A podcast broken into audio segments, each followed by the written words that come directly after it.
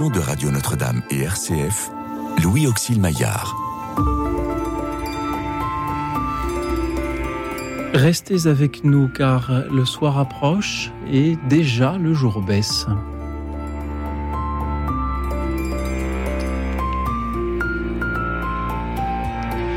Bonsoir à toutes, bonsoir à tous, chers amis, chers auditeurs. Je vous invite ce soir à vous interroger sur votre vocation d'aujourd'hui en réfléchissant à votre rapport à l'histoire.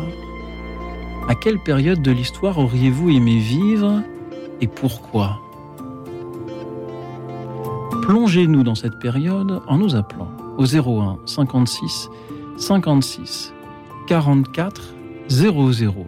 Plongez-nous dans cette période en nous la décrivant et en nous expliquant pourquoi, s'il vous était donné de remonter ou peut-être d'avancer dans le temps, c'est cette période que vous auriez choisie. Était-ce pour euh, rencontrer quelqu'un, pour apprendre quelque chose, pour rendre un service à une personne ou à une communauté, ou tout simplement parce que cette époque vous semble belle et enviable? Dites-le nous donc au 01 56 56 44 00. Et pour nous accompagner ce soir euh, dans notre voyage à travers le temps dont vous allez, chers auditeurs, choisir les escales, j'ai la joie d'accueillir deux personnes qui ont voyagé jusqu'à notre studio. Jacqueline Kellen, bonsoir. Bonsoir. Vous êtes écrivain. On vous doit de nombreux ouvrages, dont Les Amitiés Célestes, réédité en poche chez Albert Michel, et Le Temps de la Bonté, aux éditions du Cerf, et bien d'autres. Et vous êtes en compagnie ce soir du père Florian Pignot. Bonsoir mon père. Bonsoir. Vous êtes vice-chapelain à la chapelle parisienne du Saint-Sacrement et aussi, et aussi étudiant en histoire, bientôt s'il vous plaît à l'université grégorienne à Rome. Merci d'être venu jusqu'à nous. Euh, père, pour écouter euh, nos auditeurs nous parler euh, d'histoire. Comment avez-vous réagi lorsque je vous ai proposé ce thème, hein, celui de savoir dans quelle période de l'histoire on aurait aimé vivre Jacqueline Kellen? J'ai trouvé que c'était une très belle question. Euh, moi, j'ai compris tout de suite, enfin, ma réponse euh, personnelle est, venue immédiatement. Euh, peut-être que je la vis d'ailleurs, cette nostalgie, pas au sens c'était mieux avant, le bon vieux temps, etc., mais une période avec laquelle je me sens en affinité profonde, culturelle et spirituelle. Voilà, donc euh, je dis les choses tout de suite, je dis ma réponse. Eh bien, allez-y, puisque vous, vous, vous Eh bien, c'est le XIIe siècle, le XIIe siècle occidenale, euh, parce que, alors il y a tous les arguments possibles et imaginables, parce que c'est le siècle de l'élan, du désir, de la foi, de la verticalité, euh, du divin, de la transcendance. Euh, c'est l'époque des chevaliers des troubadours, c'est l'époque, le culte de la dame et qui a donné aussi le culte de Notre-Dame. c'est l'époque de la roman et puis ensuite de l'art gothique. Euh, donc il y a toutes sortes de... Mhm. et des grands personnages. Alors euh, bien sûr euh, Saint-Bernard, Hildegard de Bingen, la grande aliénor d'Aquitaine, Marie de France la poétesse. ça regorge et c'est le... De, de, oui, c'est le, aussi ce sens de la beauté, ce goût de la beauté qui sauve.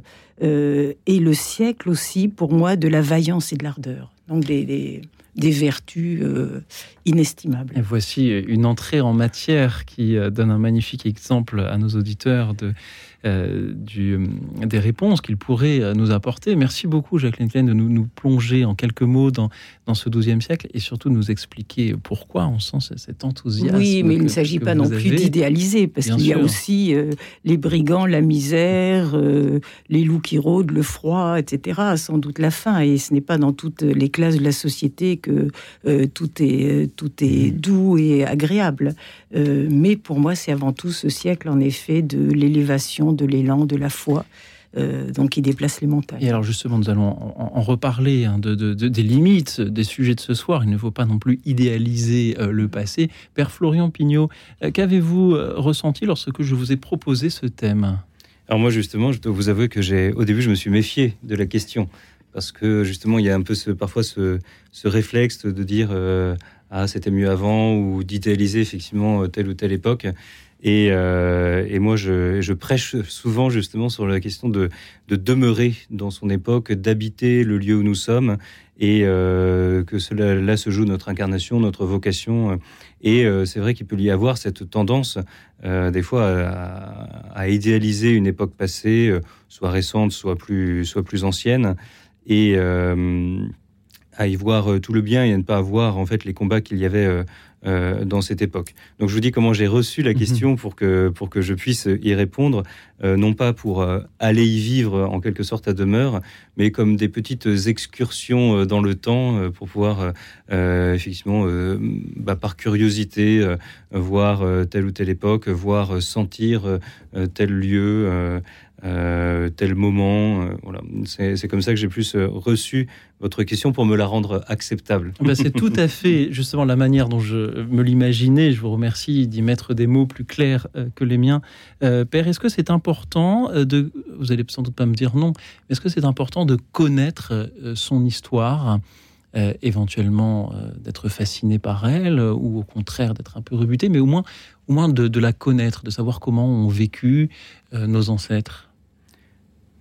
Oui, bah, évidemment, oui. en tant qu'étudiant en histoire, je vous n'allez sans doute pas me dire le contraire. Mais pourquoi est-ce important? Pourquoi est-ce important? Euh, C'est l'histoire, c'est hum, historiquement justement euh, pas mal la, science un peu des rois. Et euh, vous savez, c'est beaucoup les chroniques, etc. Et, et finalement, derrière cela, on voit que l'histoire, c'est un peu la, une des disciplines de la sagesse, c'est-à-dire de la science de la décision.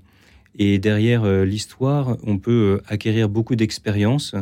On peut puiser énormément euh, d'idées, de, de, ressources pour, pour, notre, pour notre présent et, et comprendre aussi notre présent. Parce que nous sommes, il y a des forces d'inertie dans notre monde qui sont très très fortes et même aujourd'hui on pourrait dire tout va très vite, tout change très vite. En fait, il y a une inertie de, à plein d'égards et, donc, euh, pour comprendre notre présent, euh, évidemment, il faut, il faut se plonger souvent même parfois très loin pour comprendre un peu les, mhm. d'où, cela vient. Donc oui, c'est, je pense, essentiel. Et ce n'est pas juste une discipline un peu d'ornement ou de divertissement, mais, euh, mais justement très important pour, pour demeurer là où nous sommes aujourd'hui. Jacqueline Kellen. Alors moi, je n'ai pas du tout la tête historique, euh, ce qui ne veut pas dire que euh, je, ne dis, pas que l'histoire n'est pas importante. Euh, je ne sais pas, je dirais peut-être pas essentielle, mais indispensable. mais moi, je suis portée du côté des mythes. Euh, qui ne sont pas de la fiction, des contes bleus ou des contes roses, mais les mythes fondateurs euh, dans toutes les civilisations et les mythes fondateurs, par exemple, d'Occident. Et si euh, j'en reste au XIIe siècle, XIIe, XIIIe siècle, les grands mythes de l'amour comme Tristan Iseux, les grands mythes de chevalerie comme les chevaliers de la table ronde, le roi Arthur, il y a toute cette légende, ces légendes celtiques, Mélusine, etc. et la, la grande, la grande, le grand mythe du Graal qui continue d'imprégner euh, toute notre littérature. Et je trouve que mythe et histoire font un bel, euh, une belle union, une belle rencontre, parce que les mythes, en effet, nourrissent euh, le cœur, l'imaginaire, le rêve. Euh, ils sont aussi porteurs de sagesse, hein, on le mhm. sait euh, depuis, euh, depuis Platon. donc voilà, pour. mais je me, très franchement, alors ça c'est peut-être un peu personnel, mais ce qui m'interroge, c'est la notion de chronologie, ou peut-être j'ai eu de pas très bons professeurs d'histoire, mais ce que j'aime dans les mythes, et pas simplement ceux du Moyen Âge, c'est que ils sont contemporains de chacun, je dirais. Les grands personnages du mythe, moi j'ai l'impression que j'ouvre euh, la porte du palier, le voisin, c'est Don Quichotte, j'ouvre une autre porte, et puis c'est Merlin, j'ouvre une autre porte, tiens, euh, Roméo et Juliette apparaissent, etc. Donc c'est le grand temps on n'est plus dans la chronologie. Je trouve que la chronologie vous mmh. est un peu étroite à mmh. habiter, alors que là, le mythe vous ouvre à une dimension, et puis les mythes, en effet, vous, vous relient aussi au niveau au, céleste, également euh, l'intemporel. Doivent-ils ces mythes ou ces souvenirs du passé euh, nourrir nos vocations d'aujourd'hui, Jacqueline Kellen? Lorsque vous parlez du XIIe siècle, euh, des flèches des cathédrales, de la chevalerie, de l'amour courtois, Est-ce une manière en creux de nous dire qu'il serait peut-être intéressant d'en retrouver un peu quelques traces aujourd'hui en 2023 Mais c'est surtout cela. C'est surtout ça. Si je parle d'ardeur, de ferveur, euh, de, désir d'aspiration à une vie plus haute, euh, du goût de, de combattre, de défendre en effet euh, les valeurs profondes, qu'elles soient culturelles, spirituelles, morales, c'est cela. la, la fine à mort qui est une une invention du XIIe siècle, comme on l'a dit, l'amour courtois, euh, l'amour à ce moment-là aussi dans le, euh, au XIIe siècle euh, circule partout. les grands best-sellers, je dirais, sont le Cantique des Cantiques et l'Art d'aimer d'Ovide. C'est quand même extraordinaire. Et on ne mhm. parle, on ne chante, on chante l'amour dans les abbayes, les monastères, les cours, les châteaux. Bon, il dépend de nous, de chacun de nous, de vivre cet amour spirituel, sacré, mystique ou amour amoureux. Il dépend de mhm. chacun de nous. Il dépend de chacun de nous d'être pleutre, de faire le ganelon ou d'être roman, euh, Roland ou d'être euh, le chevalier Lancelot. Mhm. Bien sûr, moi, ce sont ces, mhm. ce n'est pas du passéisme, mais ce sont ces vertus, euh, ces, facultés de l'être, de, l'être humain, qui sont toujours, à, qui sont à revivifier, qui sont en nous. Et c'est un peu autrement, une autre manière de poser la question à nos auditeurs ce soir. Quelles sont ces, ces vertus d'autres époques que vous aimeriez voir cultivées Non, pas d'autres époques, intemporelles, intemporelles. qui étaient peut-être avec nos yeux d'aujourd'hui, euh, vécu autrement, mieux mis à l'honneur euh, en, d'autres temps. Euh, moi, je, suis un, je, relis de temps en temps mon, catéchisme sagement et je lis qu'il faut aimer son prochain comme soi-même, que tous les, tous les, êtres humains sont d'égale dignité, y compris ceux qui ont vécu il y a 100 ans, il y a 500 ans, il y a 1000 ans. Alors on peut peut-être plus rien faire pour eux. Père Florian Pignot, est-ce qu'il faut aimer son prochain de 2023 autant qu'on aime, qu'on, aime son prochain d'il y a mille ans, même s'il a disparu? Alors, pardon si c'est une question un peu tirée par les cheveux. Et la question que je me pose, c'est qu'est-ce que je peux encore faire en 2023 pour celui qui a vécu il y a mille ans? Alors, qui est mon prochain euh, C'est une question qu'on pose à Jésus. Euh, le déjà se sentir euh, effectivement un peu obligé, on va dire, c'est-à-dire enfin solidaire de ceux qui nous ont précédés, il y a cette belle notion hein, de cette fois dans la communion des saints euh, dans l'Église. Et le fait que nous soyons membres les uns des autres. Et ce n'est pas seulement quelque chose d'horizontal mais effectivement quelque chose de, vertical, euh, enfin en tout cas qui va dans la profondeur et qui s'étend dans la profondeur des temps.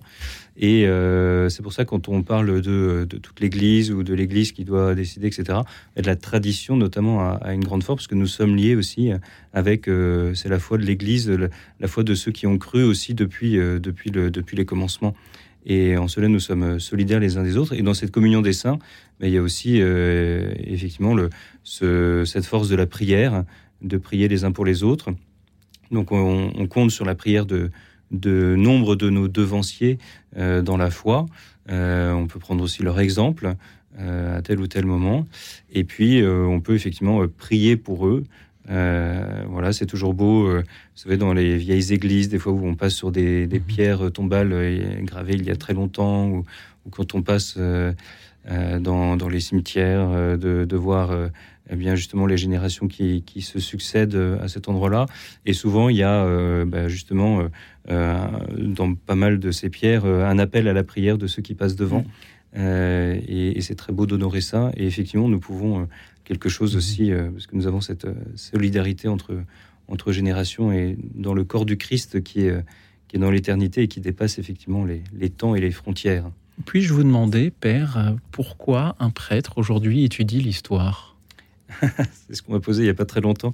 Euh, je suis sûr que vous avez d'excellentes raisons, mais c'est vrai que... Alors, on en discutait avec un ami qui, lui fait du droit canonique. Et euh, on disait c'était les, les, les, deux disciplines pas forcément euh, bien aimées toujours par, par, par, les autres prêtres. À ce prêtre qui fait du droit canonique, on lui disait l'autre jour, quand il quand il, quand il dit à un autre prêtre qu'il fait du droit canonique, on lui dit Ah, mon pauvre, on le plaint.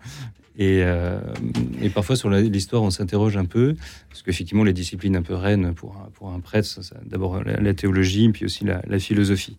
Ben, euh, un peu comme je vous disais tout à l'heure, euh, sur la question de la sagesse et du coup de la décision, je pense que justement le droit et l'histoire sont, sont vraiment les disciplines aussi de la, décision. il y a une dimension contemplative qui élève l'âme dans la théologie et la philosophie. Mais il y a quelque chose de pratique aussi, je crois, dans le dans l'histoire et, et, le droit et je pense que ce sont des choses dont nous avons besoin. Quand on parle, quand on parle d'histoire euh, et qu'on parle de l'Église et que l'on fait un lien entre les deux, nous avons euh, souvent des, contemporains qui euh, regardent cela un peu de, travers avec des périodes dans mmh. lesquelles l'action de l'Église est, est, très, très contestée, très polémique. Euh, que répondre lorsque l'on est chrétien et qu'on nous dit oui, mais euh, les croisades, oui, mais euh, l'Inquisition, oui, mais ceci, cela. Mhm. Est-ce que les chrétiens doivent se, former sur ces sujets Et y a-t-il des, des, des, réponses larges à apporter ou plus précises à, mhm. apprendre? Alors effectivement, ça peut faire partie un peu du rôle de, l'histoire et de connaître l'histoire de l'Église. Il peut y avoir cette dimension un peu de, de, défense de la foi. Alors bon, de manière générale, je dirais que quand on nous pose ces questions, en fait, euh, c'est pas vraiment la question de fond. Euh, j'ai souvent quand même expérimenté euh, à ces propos-là que quand on commence à répondre, on passe tout de suite à une autre question avant même d'avoir entendu la réponse. Donc souvent, en fait, c'est pas tellement la, c'est pas tellement la question. Souvent, il y a une, distance vis-à-vis de l'Église qu'on va se justifier par tel ou tel moment historique, mais mais souvent, en fait, on, on veut pas forcément entendre entendre les réponses. Typiquement, les croisades c'est comme une histoire euh, éminemment complexe. On va avoir des, euh, on va avoir des, chrétiens qui vont faire alliance avec des musulmans contre d'autres chrétiens qui font aussi alliance avec d'autres musulmans. Euh, donc c'est quand même assez mm. affront renversé. Il va y avoir des croisades menées par des rois qui sont excommuniés. Il va y avoir, enfin voilà. au fond, typiquement sur la croisade, hein, on pourrait se dire, bah, d'abord le réflexe, c'est celui d'un peu de la, la défense des chrétiens d'Orient finalement par rapport à une crise à, un moment. Et puis bon, bah, comme toute guerre, euh, une guerre n'est jamais belle, donc elle est elle est partagée, elle est euh, elle donne lieu à des massacres, etc. Donc euh, voilà, très vite en fait on tombe, mais en fait dès qu'on souvent on commence un peu à aller dans l'explication, en fait ça n'intéresse plus forcément. Rappeler que, rappeler que, que l'histoire est complexe. Jacqueline Kellen, en tant qu'écrivain, quel regard avez-vous sur l'histoire de l'Église ou euh, l'Église dans l'histoire ou le regard des chrétiens aujourd'hui sur l'histoire? Mais c'est profondément, euh, c'est étroitement lié. C'est étroitement lié. Pour ça, moi, quand je, parle du, Moyen Âge, euh, donc le Moyen Âge comporte plein de siècles, mais ne serait-ce que le XIIe, il y a en effet les, grands centres culturels qui sont aussi des grands centres de foi. C'est l'école de Chartres. Euh, euh, c'est l'école, ce sont les Victorins à Paris. Donc c'est l'endroit, euh, moi chaque fois que je passe dans le quartier de Jussieu, donc il y a juste une, petite pancarte, je crois, mais je salue Hugues de Saint-Victor et Richard de Saint-Victor qui a écrit sur l'ardente charité. donc ce sont à la fois des foyers culturels, des foyers spirituels qui ont formé toutes sortes de personnes, et puis le voyage aussi beaucoup. Euh, et euh, donc il y a une influence euh, très importante et je pense que c'est peut-être ça qui manquerait ou c'est peut-être une, une orientation. peut-être que l'Église actuelle ne se manifeste pas suffisamment sur le plan culturel, artistique, littéraire, etc. Peut-être. Euh, là, je trouve que ça, ça manque beaucoup parce que euh, pour moi, le spirituel euh, embrasse tout. Le spirituel n'est pas mhm. simplement, et c'est magnifique, hein, mhm. l'étude des textes, bien sûr, la, la dimension de l'expérience personnelle. Mais pour moi, le spirituel embrasse en effet tous les champs de la culture.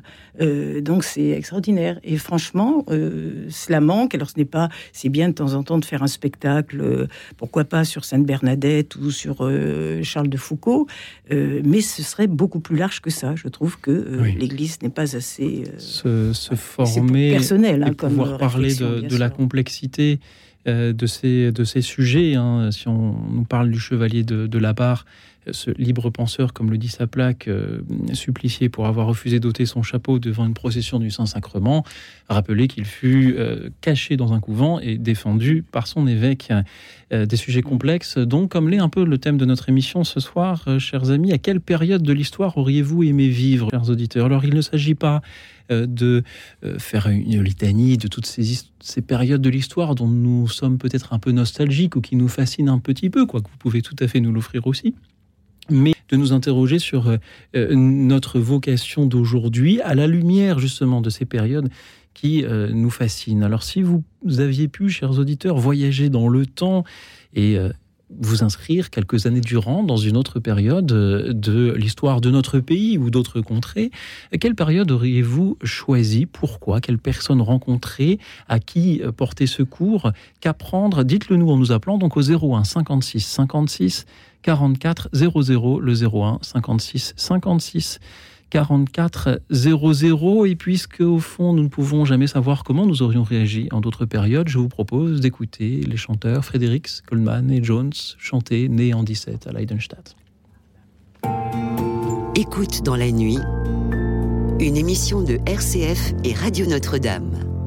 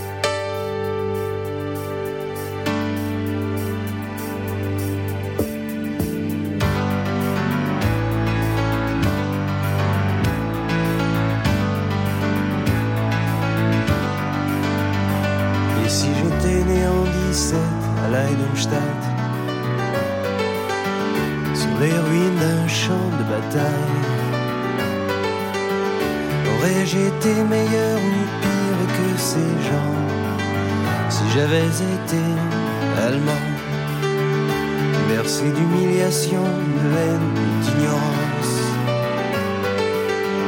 Nourri de rêves, de revanche. Rejeté de ces improbables consciences? Larme au milieu d'un torrent. Suis-je avec grandi dans les docklands de Belfast? Soldat d'une foi, d'une caste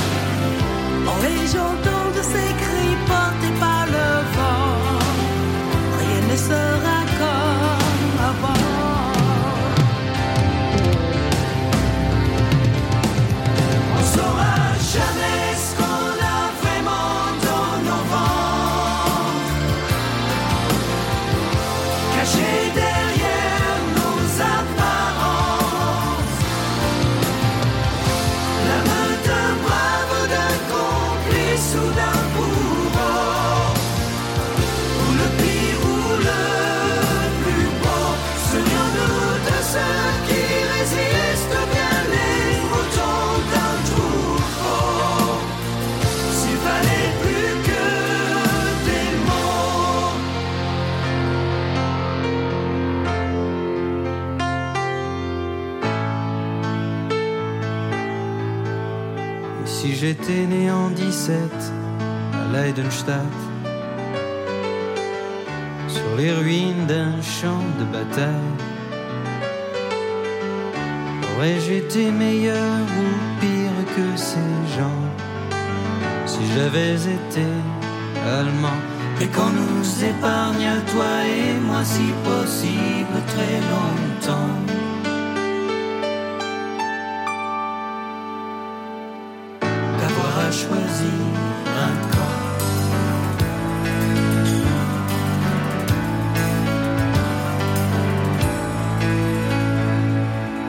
Et vous, chers auditeurs, euh, auriez-vous souhaité euh, naître en 17 à Leidenstadt et, pourquoi? Quelle période de l'histoire euh, auriez-vous aimé découvrir? Dans quelle période auriez-vous aimé vivre? Alors si je dis aimer, ce n'est pas forcément par plaisir ou par confort, mais parce que vous auriez pu peut-être mieux y aimer votre prochain. Merci de nous faire traverser le temps ce soir, chers auditeurs, en nous appelant au 01 56 56 44 00. À quelle période de l'histoire auriez-vous aimé vivre? 01 56 56 44 00. Nous accueillons Pierre-Étienne. Bonsoir Pierre-Étienne. Bonsoir Léoxyle et bonsoir à, vos invités. J'ai entendu Jacqueline Kellen. Elle a beaucoup écrit. Elle a écrit sur Vézelay. Alors, euh, je comprends. Je comprends qu'elle parle du XIIe siècle comme une période, une période bénie. À certains égards, c'est vrai. Mais moi, je suis gêné parce que quand je regarde l'histoire, c'est avec euh, l'œil ou plutôt la mémoire de quelqu'un qui, dans toutes les périodes anciennes, voit souvent plus, plus le, mauvais que, que, le bien. Alors, euh, j'ai eu envie de vous dire que euh, la, période, où j'ai aimé intensément vivre, c'est celle que j'ai connue dans ma jeunesse et mon adolescence. C'est les 20 ans entre 1950 et 1970. Alors pourquoi? Ben Parce que d'abord, euh, on sortait de la guerre et en France, et que la guerre, pour ceux qui, euh, qui l'ont vécu comme moi, euh, était une période épouvantable à beaucoup d'égards, hein, avec l'oppression, avec ce que ça représentait, bon, de souffrance pour tellement de gens. Et ensuite, parce que après la guerre, à la fin de la guerre, il y a eu, euh, un, à la suite de la résistance en France, un élan de solidarité, d'esprit d'ouverture sociale euh, tel que on pouvait découvrir qu'avec la liberté, eh bien, ça allait s'ouvrir ce que l'on avait encore peu connu, c'est-à-dire une égalité sociale plus grande, et, que cette égalité sociale allait pouvoir euh, grâce euh, à, la fraternité qui avait euh, s'était manifestée dans l'effort pour sauver le, le, pays, aboutir sur, grâce à cette légalité à une plus grande fraternité et que il n'y a pas plus beau pour moi que la devise de la République française liberté, égalité et fraternité. Alors je pourrais dire pourquoi, mais c'est aussi c'est que c'est cette, euh, cette période a, a, connu à travers l'histoire millénaire deux, choses, deux, euh, événements euh, considérables, c'est-à-dire celui d'une transformation radicale de la vitesse euh, dans, pour les déplacements, donc qui donne un élément de, de liberté, d'ouverture, et la deuxième, c'est l'ouverture vers, vers le cosmos, au-delà de la Terre, ça, ça dans, dans les, les millions, les milliers d'années de l'histoire humaine, c'est tout de même quelque chose de prodigieux. Et euh, le premier homme dans l'espace, c'est en 1961.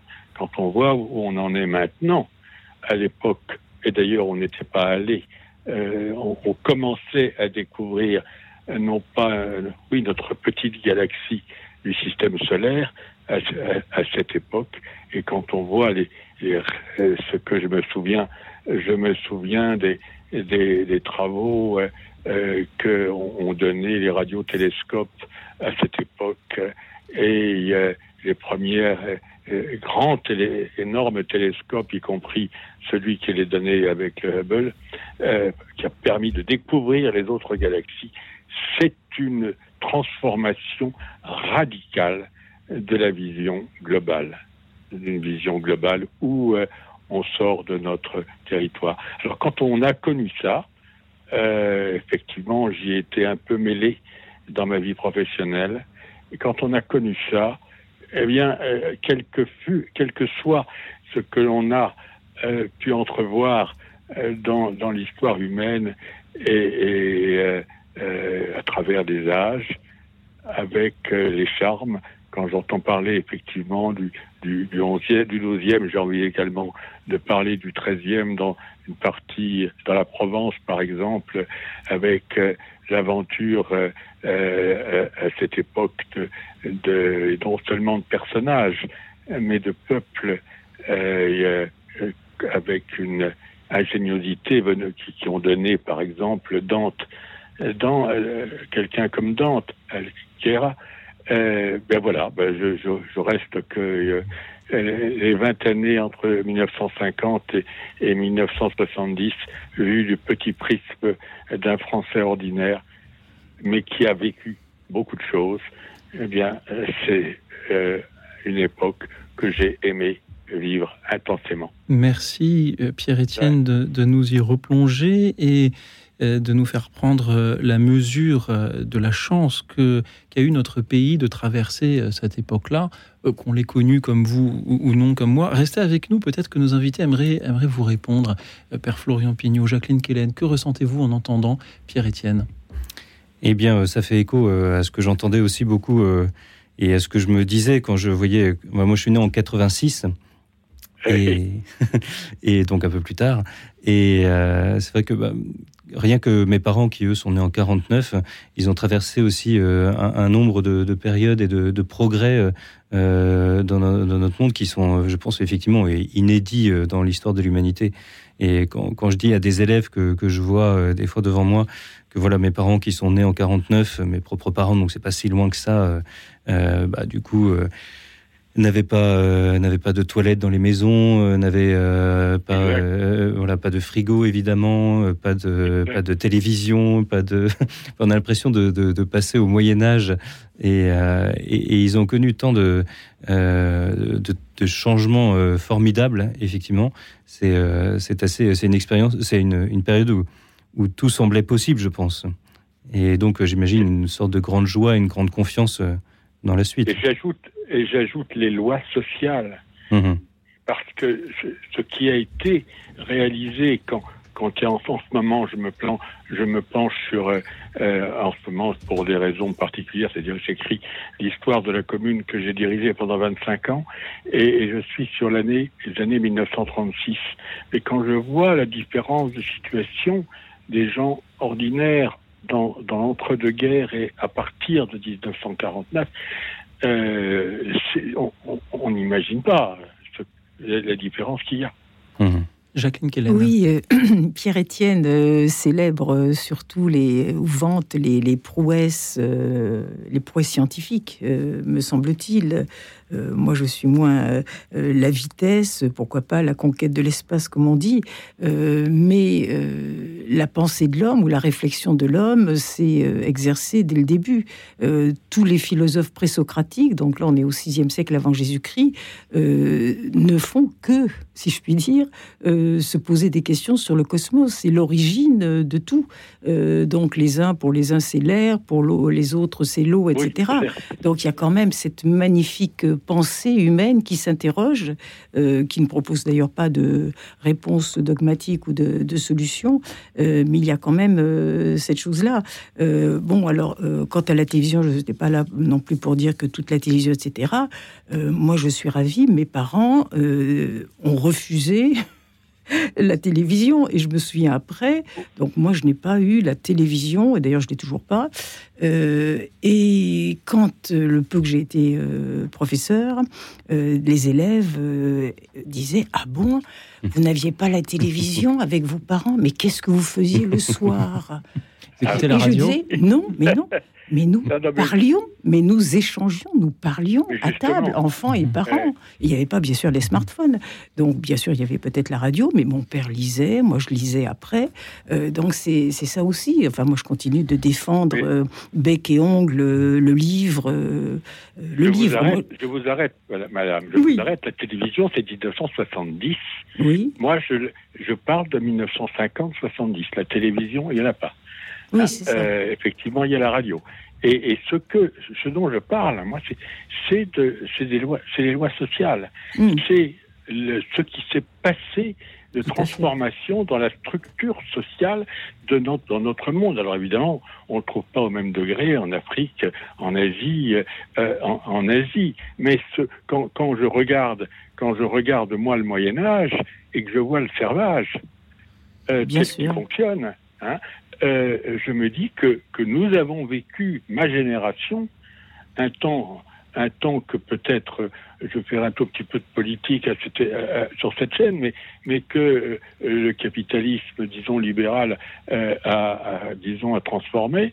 mais on, a connu une transformation sociale qui a été unique dans l'histoire du monde, sauf bien sûr dans un petit nombre de sociétés où il y a eu, je, le crois, euh, disons, des moments, des moments extraordinaires, et, d'ailleurs qui, qui a existé euh, dans, dans, la chrétienté primitive, hein, tel qu'en parlent les actes des apôtres. Pierre Étienne, à, vous entendre faire euh, le récit de, de ces années 1950-1960, vous parlez de 70, de vous parler de, de ces, ces progrès qu'ils soient d'ordre euh, matériel, scientifique ou, ou, sociaux, vous en parlez comme au passé, comme si là, aujourd'hui, en 2023, le monde avançait moins vite, qu'il était plus difficile aujourd'hui de, euh, de vivre, d'aimer, de servir notre prochain.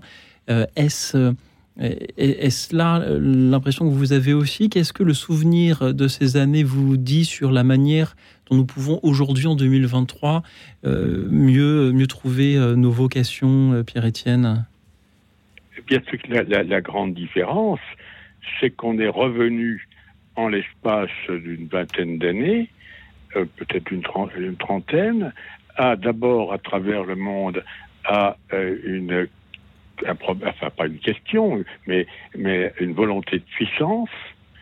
deuxièmement, que l'on est repassé à des sociétés beaucoup plus euh, conflictuelles, euh, socialement, et pas simplement internationalement, euh, que celles que j'ai connues dans ma jeunesse. et de ma première, oui, ma jeunesse. et que j'ai vu progressivement s'étioler et, non pas disparaître, il en reste encore un petit peu quelque chose, mais, mais tellement peu. Mhm.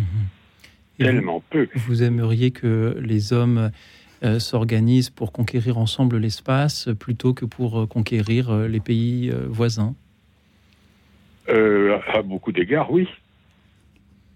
Alors effectivement, la conquête de l'espace, c'est pas forcément, disons, un objectif, de la connaissance la compréhension d'espace, parce qu'il y a encore tellement de choses à comprendre dans son fonctionnement, euh, oui, la conquête réellement par l'homme, que, que M. Musk veuille aller créer quelque chose sur Mars, je trouve que c'est euh, mhm. euh, c'est au-dessus de, nos moyens à, l'échelle de la à l'échelle de la planète et qu'il y a tellement de choses plus importantes que, que celle-là à l'heure actuelle. À commencer par euh, la détresse qui existe qui, qui, existe aujourd'hui et, et, que l'on ne connaissait pas à, à, cette époque. Il n'y avait pas il n'y avait pas de, de, de famine aussi importante qu'aujourd'hui avec mhm. euh, la détresse qu'apporte qu'apporte une, une modernité exacerbée mhm. et des conditions et des conditions avec des puissances euh, de, de, que l'on on imagine de l'intelligence artificielle de faire n'importe quoi. Pierre-Étienne, euh, merci de, de, nous en parler. Jacqueline Kellen, j'ai cru vous voir une envie de réagir. Je pensais que c'était dans la lignée, puisque euh, Pierre-Étienne euh, vend tout de même euh, cette, ces techniques, etc. Et ça va dans le sens d'une volonté de puissance, hein, maître et possesseur de la nature, et l'homme qui ne met plus de, frein à, ses, à son avidité, même si c'est une avidité de connaissance, mais surtout une avidité de conquête. Là, on subit les, tous les désagréments, même les, les côtés sinistres, les désastres d'une technologie délirante euh, mais parce qu'il y a le profit, il y a euh, cette, euh, cette démesure de l'être humain. Et, mais, là, c'est dans la droite ligne. C'est dans la droite ligne. Oui, mais ça, a commencé en 1980, mhm. à partir de 1975. Ah, d'accord. Hein, moi, je, tiens, je tiens la période 50-75. Pierre-Étienne, merci beaucoup d'avoir été avec nous ce soir pour nous, nous aider à nous interroger sur cette période que beaucoup de nos auditeurs ont, connue. Et nous interroger sur euh, les leçons que l'on en tire euh, aujourd'hui, la manière dont nous continuons à essayer d'avancer, euh, d'aimer, de servir notre prochain, même si le, les progrès matériels qui nous y aident, même si ça n'y conduit pas forcément, euh, sont euh, moins fulgurants euh, de nos jours. Cependant, le téléphone, lui, il existe toujours et vous pouvez donc toujours, chers auditeurs, nous appeler pour participer, comme l'a fait Pierre-Étienne, que je remercie une nouvelle fois. À quelle période de l'histoire auriez-vous, chers amis, aimé vivre? Dites-nous quelle période et pourquoi? Quelle rencontre auriez-vous aimé y faire?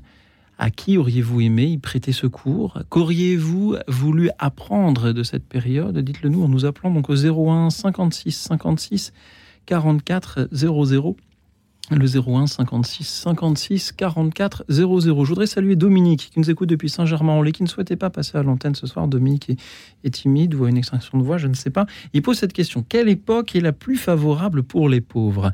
Alors peut-être que des auditeurs auront une proposition de, de réponse, mais de là peut euh, surgir deux témoignages dans cette émission. Soit vous souhaitez vous rendre dans l'époque qui est la plus favorable pour les personnes les plus pauvres, car c'est celle euh, dans laquelle vous auriez euh, aimé vivre, soit au contraire, vous euh, aimeriez vous rendre dans cette période qui serait la moins favorable afin justement de pouvoir mieux aider les pauvres qui s'y trouvent. Dites-le nous, chers auditeurs, 01 56 56 44 00 pendant que nous écoutons un autre petit voyage dans le temps, celui du château de Versailles, s'il vous plaît, qui est décrit à travers ces différentes époques et ces différentes turpitudes par Al Stewart dans cette chanson The Palace of Versailles. Écoute dans la nuit, une émission de RCF et Radio Notre-Dame.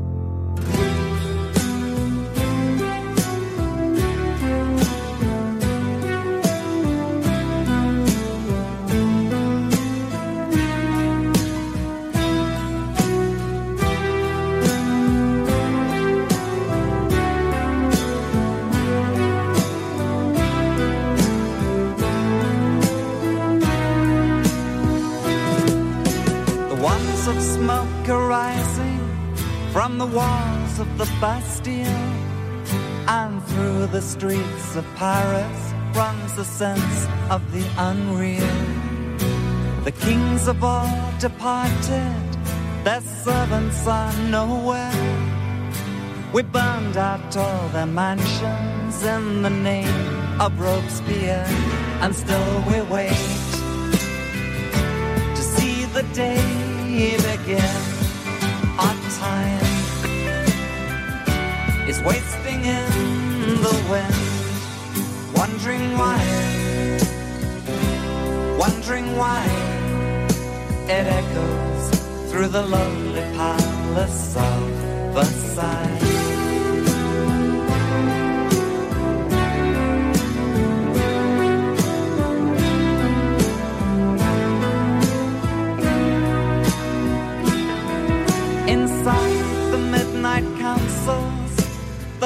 Are burning low. Oh, you sit and talk all through the night, but there's just no place to go. And Bonaparte is coming with his army from the south. Your days are numbered, and we live hand to mouth while we wait to see the day begin. Our time is wasting in the wind, wondering why, wondering why it echoes through the lonely palace of Versailles. ghost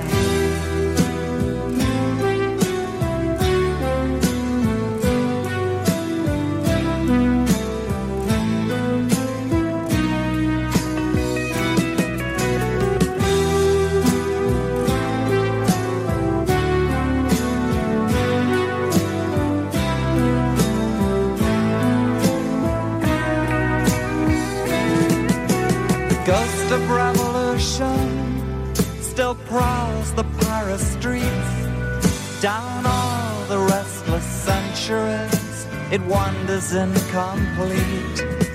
It speaks inside the cheap red wine of cafe summer nights. Its red and amber voices call the cars at traffic lights. Why do you wait to see the day begin? Your time is wasting in the wind, why it echoes through the lonely palace of a side. Wondering why it echoes through the lonely palace of a side.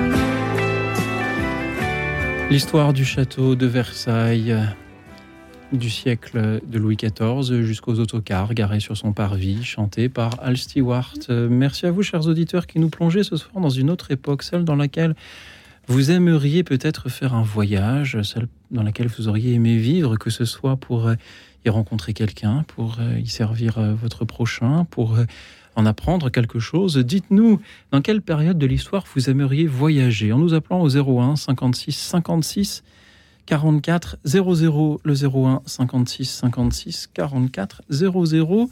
Dans quelques instants, nous allons écouter Ahmed, mais auparavant, j'aimerais revenir avec nos invités Jacqueline Kellen, écrivain, et le père Florian Pignot, revenir sur euh, cette interpellation de Dominique.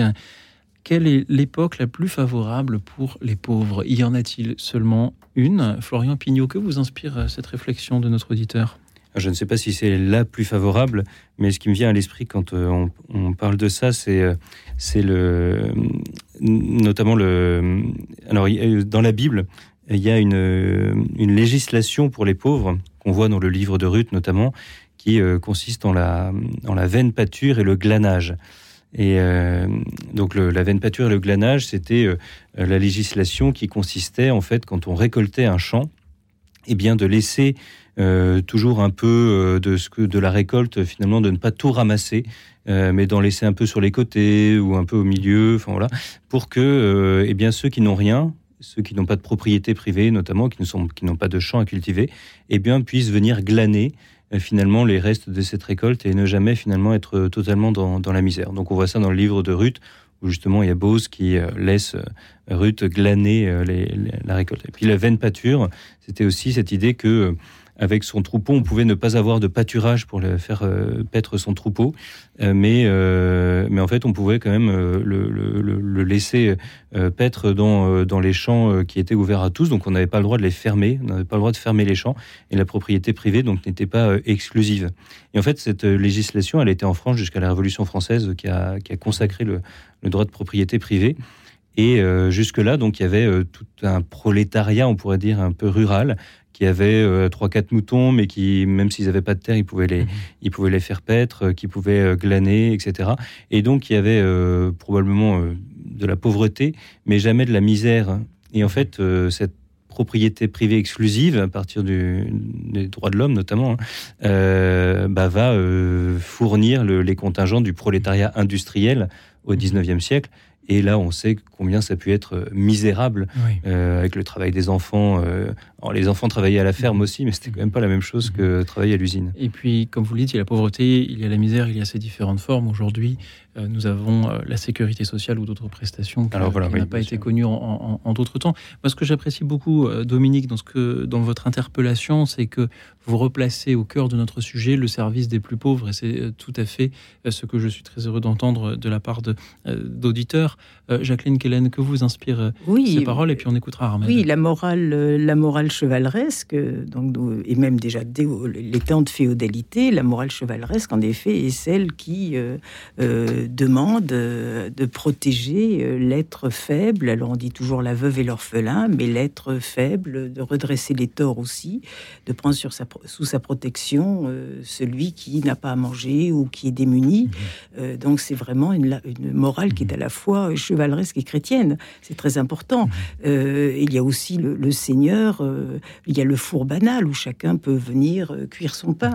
Euh, donc il n'y a pas cette caricature avec le méchant Seigneur et les autres qui, euh, je vais dire exprès, euh, de façon un peu crue, qui crèvent de faim. Hein, ça c'est aussi des, des images. Euh, alors je vais ajouter quelque chose en faisant la différence bien sûr entre la misère et la pauvreté. Moi ce que j'aime justement dans ce fameux XIIe siècle, on ne parle pas de nostalgie ou de bon vieux temps, mais de valeurs, etc. euh, je me dis, c'est que au XIIe siècle, euh, une personne pouvait être pauvre. Euh, moi, c'est ça qui me manque le plus à l'heure actuelle. Et ce n'est pas de, bon, euh, ce n'est pas une pirouette. Je veux dire que au Moyen Âge, euh, on n'est pas forcé de gagner plus qu'un minimum pour avoir un logement, pour, oui, pour avoir un logement, pour se loger. Donc, on peut être chevalier errant, certes, mais surtout, on n'est pas obligé de consacrer tout son temps pour gagner de l'argent et on peut se consacrer à l'essentiel, ce qui nous paraît l'essentiel. Donc, ça peut être le silence, l'étude, la prière, euh, la recherche. euh, voilà. Et, Et- ça, euh, c'est une dimension, enfin, une réalité qui a complètement disparu. Et pour nous, l'essentiel aujourd'hui, ben oui, ce n'est pas le silence, c'est d'écouter nos auditeurs. Et nous avons justement Ahmed qui est avec nous. Bonsoir Ahmed. Oui, bonsoir Louis Auxil, bonsoir à vos invités. Bonsoir. Merci Alors. Ahmed d'être avec nous. À quelle période de l'histoire aimeriez-vous, auriez-vous aimé vivre ou, ou dans quelle période auriez, aimeriez-vous faire euh, ce voyage, Ahmed? Alors moi, bien sûr, il y a plein de- plein d'époques où j'aurais voulu vivre, mais bon, mais pas en connaissance de cause, parce que je vois que les bons côtés, m'a- parce que je suis quelqu'un de, de simple. Parce qu'il y a toujours des bons et des mauvais côtés à tout- dans tous les temps, mais au Moyen Âge, par exemple, il devait y avoir des malheureux, beaucoup plus que maintenant. Donc la vie était beaucoup plus compliquée, mais enfin bref, pour ne pas aller trop loin, euh, je suis un homme simple. Euh, moi, j'aurais voulu vivre à l'époque où on était un ou deux millions sur la Terre. Il y avait moins de pollution, il y avait de la place partout, il n'y avait pas de politique, et il n'y avait pas de guerre à fusil, euh, bombes atomiques et tout ça. Les rivières étaient certainement bleues, le ciel aussi. Et les oiseaux, les papillons, les fleurs, euh, les fruits, tout était propre et bon. Et les filles étaient jolies. Le paradis. voilà, l'Éden. Ahmed, Ahmed, il y a quelque chose que vous avez dit au standard tout à l'heure, mais que je ne vous ai pas entendu répéter au sujet Ah de oui, cette oui, période. ben, je change d'avis facilement, moi, vous savez. non, je m'égare, disons. Voilà, disons que j'aurais voulu vivre aussi avant les religions. Pourquoi, Ahmed? Avant les religions, pour voir si l'homme sans la religion est meilleur ou pire. Mais je ne sais pas s'il y, a- s'il y a eu un temps où il n'y avait pas de religion. Et Quand je dis religion instituée, hein, euh, maintenant les gens avaient des croyances, c'est sûr. Ben, les Gaulois euh, pensaient que le ciel pouvait leur tomber sur la tête. Peut-être que c'était une peur euh, d'une croyance aussi. Il y avait peut-être plusieurs dieux. Et ce qui avait l'avantage quand il y a plusieurs dieux, c'est que quand on demande à l'un, il nous le donne pas, on demande à l'autre. Ça fait marcher le marché des religions, c'est sûr. c'est c'est le business. non, non, mais là, je, je blague, mais j'aurais voulu aussi vivre à l'époque où on découvrait les planètes. Enfin, les, les autres, pas les planètes, les, les continents. Mhm. Quand il y avait la, la première navigation, pour aller voir d'autres d'autres humains, d'autres animaux, d'autres cieux, et ainsi de suite. cas, C'est la, la découverte. Parce que maintenant, on- vous, vous allez à l'autre bout de la Terre, vous avez le McDonald's et le Quick et le machin, et vous avez exactement les mêmes enseignes, les mêmes publicités, les mêmes boissons, et pratiquement la même pensée. En tout cas, vous êtes attiré par l'innocence du monde, un peu. Euh, J'aime ce qu'on appelle la virginité. Dans le sens, euh, euh, comment je veux dire, où, où les choses ne sont pas encore euh, abîmées Mhm. par le business et le commerce. Souillé. La pureté. Ah, Ahmed, merci infiniment pour ce que vous nous dites ce soir. Quand vous nous dites j'aurais aimé vivre à cette époque, avant les guerres, euh, les guerres atomiques, avant les grands partis politiques, avant toutes ces découvertes, avant les religions, c'est parce que vous vouliez, vous voudriez savoir si ces religions Oui. instituées, si la présence du Père Pignot euh, en- avec son col romain euh, dans notre studio nous aide à, à nous rendre meilleurs aujourd'hui en Je suis 2023 ou pas. désolé, Et- je suis désolé. mais ne soyez pas désolé, Ahmed. moi, je Je crois que c'est très, non, mais je crois que c'est très bien. important que l'on se pose cette question aujourd'hui en 2023. Est-ce qu'aller à la messe me rend meilleur ou pas? Et je vous remercie, Ahmed, de nous mettre sur la voie de cette question à travers le thème de ce soir euh, et de nous dire, bah, moi, j'aurais voulu avoir cette curiosité-là, euh, celle de, de découvrir ces religions, celle de découvrir ces nouveaux continents. Euh, Jacqueline Kellen, que ressentez-vous en oui. entendant Ahmed C'est en effet une, une quête de, de, de- oui, de l'origine, de retour à l'origine, euh, au temps où tout était euh, beau et bon et, euh, et sans nuages et sans, euh, sans taches. Euh, je trouve ça très beau, euh, cette soif de pureté, comme vous l'avez dit. La question, c'est est-ce que euh, je voudrais savoir euh, comment était l'homme avant les religions, et au sens euh, religion instituée, religion du monde, ou est-ce que comment était l'homme, enfin l'homme sans Dieu? Est-ce qu'il est meilleur? Est-ce qu'il est plus heureux L'homme sans Dieu? C'était ça la Ben, question. disons, avant le, avant le monothéisme, voilà. Ah, c'est différent encore. Avant le monothéisme, il y avait des croyances diverses et variées. Il y avait une, une forme de richesse en même temps. Tout à fait. Aimions-nous déjà notre prochain avant même qu'on nous le demande? Voilà ce que j'entends dans les paroles d'Ahmed ce soir. Merci Ahmed. Voilà. Merci. Merci à vous. Merci Bonne soirée. Bonne soirée à vous Ahmed. C'est toujours une joie de vous entendre. Comme cela va être une joie de continuer à entendre tous nos auditeurs ce soir. Il vous suffit toujours d'appeler au 01 56 56 44 00. Euh, dans quelle période de l'histoire aimeriez-vous si vous le pouviez faire un petit, une petite escapade temporelle pour euh, apprendre quelque chose, rencontrer quelqu'un, aider quelqu'un ou vous faire aider par quelqu'un aussi, pourquoi pas 01 56 56 44 00.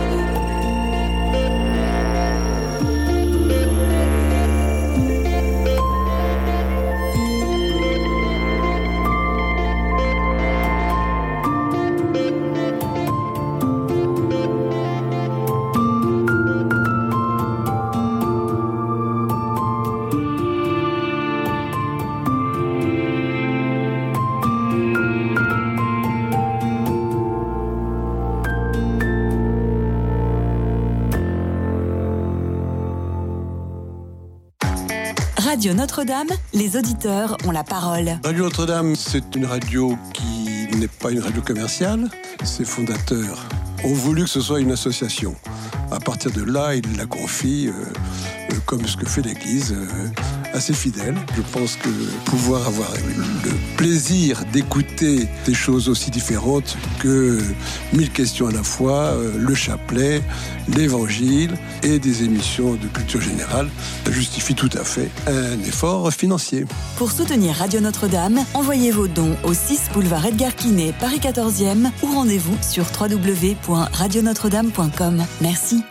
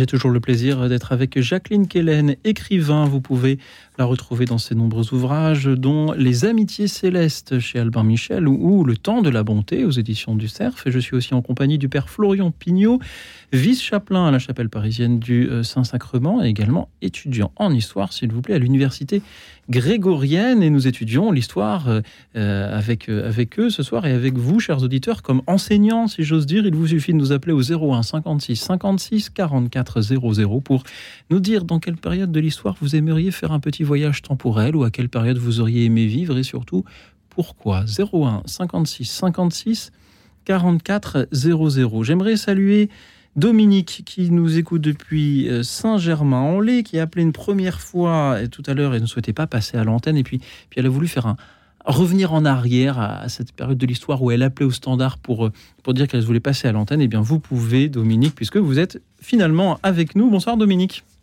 Allô, bonsoir. Non, mais j'ai jamais dit que je voulais pas passer à l'antenne. Ah, bah, ce sont nos formidables bénévoles du Standard qui ont dû faire une confusion.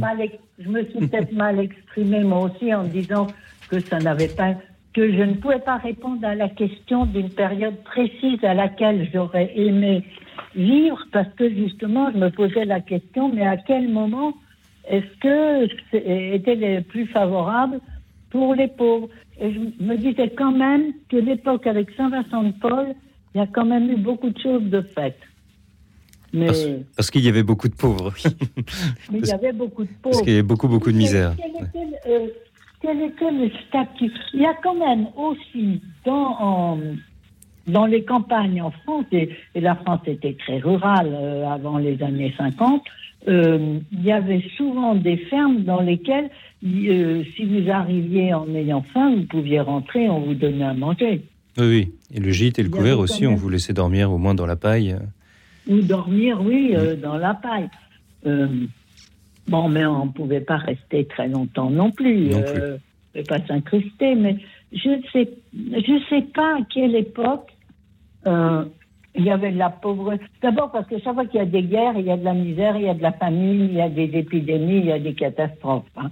La mhm. guerre, la guerre entraîne une très très grande pauvreté.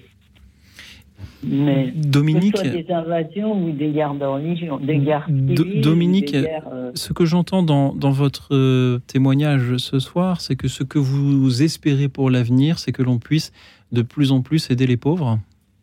Oui, oui. Non, mais comme le monsieur qui était passé il y a peut-être une demi-heure mhm. et, qui disait qu'il était pas, pas, nostalgique, mais qui mettait en avant les années 50, 60, 80, 75-80, parce que en effet, c'est une période où on a vu les, euh, la, la, vie s'unifier quand même plus en, en France. Il y avait, on disait que l'ascenseur social marchait bien, et c'est vrai qu'on avait l'impression que les gens sortaient de la pauvreté, mais en fait, c'est pas tellement vrai. Enfin, tout au moins, si, ça a été. Mais, en partie peut-être. Un accès au confort, en tout cas un accès général au confort, oui. Dominique, merci, Dominique, merci beaucoup de remettre vraiment la pauvreté au, cœur de, de, notre émission. Jacqueline Kellen. Oui, en, parlant en effet dans, les campagnes, euh, comme vous le dites, euh, oh, il y a aussi, on met l'assiette pour celui qui passe, euh, il peut dormir, que ce soit dans la grange ou, dans un lieu à couvert. je pense que c'est autant une question, c'est surtout une question d'hospitalité. Moi, je ne crois pas que ce soit simplement aider les pauvres, la bienfaisance, etc. C'est vraiment l'hospitalité. Et moi, il me semble que la France rurale ou la France d'avant la, la, Deuxième Guerre euh, avait encore cette possibilité, mais là, la civilisation urbaine, euh, avec ses notions à tort ou à travers, ou à, raison, de bonnes raisons, de sécurité, avec... Euh, donc c'est l'hostilité plutôt, la méfiance par rapport au passant, à celui qui vient, à celui qui peut frapper à la porte. Je crois que c'est euh, la notion d'hostilité, de méfiance et de sécurité, donc sous prétexte de confort peut-être, euh, qui euh, a empêché cette hospitalité qui se trouve dans toutes les sociétés traditionnelles. Et l'hospitalité est une valeur sacrée dans toute l'Antiquité, et, également chez les nomades. En revanche, hein. nous offrons, notre antenne offre l'hospitalité à tous les auditeurs de passage qui le souhaitent. Et c'est pourquoi je remercie une nouvelle fois Dominique d'avoir été avec nous. Je vous propose d'accueillir Anne qui nous appelle de Lyon. Bonsoir Anne. Bonsoir, bonsoir monsieur, bonsoir euh, à tous les auditeurs. Bonsoir. Bonsoir. Alors, moi j'aurais aimé oh, vivre au temps de Jésus. C'est un peu euh, rapide, expéditif, mais j'aurais aimé ça. Le voir, l'écouter, peut-être croiser son regard, parce que finalement c'est fondamental pour moi. J'ai bien réfléchi à votre thème. Je me suis dit, bof, dans chaque époque, il y a il y a, il y a du positif, il y a du négatif. Euh, comment aurions pu nous adapter euh, Je ne sais pas. Euh, voilà, moi, c'est tout simplement, euh, c'est fondamental pour moi. J'aurais aimé voir et écouter Jésus. Et comment pensez-vous, Anne, que vous auriez réagi face à lui? Pardon, j'ai pas comment, entendu. Comment pensez-vous que vous auriez pu réagir face à lui? Ah, je. Ben, admiratif, tout à l'écoute. Et ça m'aurait beaucoup ému. Mais, d'abord, est-ce que vous l'auriez reconnu? Parce que ce n'est pas une star qui se produisait euh, sur Ah les non, je places publiques. pas, hein, Est-ce que vous l'auriez reconnu? Comme, Euh, comme être extraordinaire, voire comme fils de Dieu Est-ce que vous l'auriez reconnu d'abord? Ben, euh, en l'écoutant, euh, je l'aurais reconnu, bien sûr, euh, sur le sermon, au sermon sur la montagne, à la transfiguration, enfin, dans différentes situations relatées par les évangiles, certainement. hein. Il y a, voilà, il y a que lui aussi qui, puisse dire je suis le, chemin, la vérité et la vie. Voilà. Père Florian Pignot, que vous inspirent les paroles d'Anne ce soir? Eh bien, euh, oui, bah, quand, on, veut suivre le Christ, euh, c'est sûr que de pouvoir euh, s'approcher de lui le plus possible, c'est notre désir. Alors, il se donne à nous aujourd'hui, donc c'est sûr que, vous savez, pour ceux qui l'ont connu. c'est Saint Paul, hein, je crois, qui dit il y a ceux qui, l'ont connu selon la chair, mais maintenant ce n'est plus ainsi que, nous le connaissons, parce qu'il y a une réalité encore plus grande qui arrive après sa résurrection et, euh, et qui, qui nous est donnée en, en plus de ceux qui l'ont connu euh, euh, sur la terre. Mais évidemment, on, on aime s'approcher des lieux qu'il a parcouru, euh, de pouvoir savoir vraiment voilà comment ça s'est passé. Enfin, voilà. Donc on est on est évidemment attaché à cette dimension historique effectivement de, de de la vie du Christ et c'est pour ça que les chrétiens vont en pèlerinage en Terre Sainte depuis très très longtemps Voilà. et combien ça a transformé d'ailleurs la spiritualité chrétienne, marqué la spiritualité chrétienne de pouvoir euh, marcher sur les lieux saints. Sûr que moi, pour la première fois où je suis allé en, en Israël, euh, en Terre Sainte, ça a été un, un- un très grand moment euh, et un, un grand bouleversement, un grand changement dans, dans ma vie spirituelle parce que parce qu'effectivement on peut on, tout prend vie, prend couleur, prend relief quand on quand on lit les évangiles euh, à la lumière des lieux que Jésus a, a, a parcourus. Donc je, je vous Je comprends bien. pas, je n'en doute pas. Oui. Mhm. Mais Oui. c'est sûr, bon, euh, bien heureux ceux qui croient sans avoir vu, a-t-il dit. Mais ça serait quand même bien, imaginez, de le croiser, de le voir, de le reconnaître. Mhm. En tant que catholique, ça serait vraiment très bien. Merci Voilà. Anne. C'est très simple. Merci, bonne fin de soirée. Au revoir. Merci d'avoir été avec nous. Je crois qu'il était important sur une antenne chrétienne qu'au moins un auditeur, et il y en a en réalité plusieurs ce soir, qui euh, nous parlent de, de ce voyage tout simplement à l'époque de Jésus euh, en Palestine. Merci Anne de nous y avoir emmenés. Nous nous dirigeons maintenant à Carcassonne pour écouter Muriel. Bonsoir Muriel. Bonsoir. Merci Bonsoir Muriel d'être avec nous. Merci à vous d'être là. euh, bah voilà, moi je bon, je suis pas habituée à téléphoner aux radios, donc euh, je vais être pas longue. Euh, moi, j'aurais beaucoup aimé, beaucoup aimé euh, être au- à l'époque de Saint François d'Assise, de pouvoir euh, partager avec lui le périple qu'il a effectué.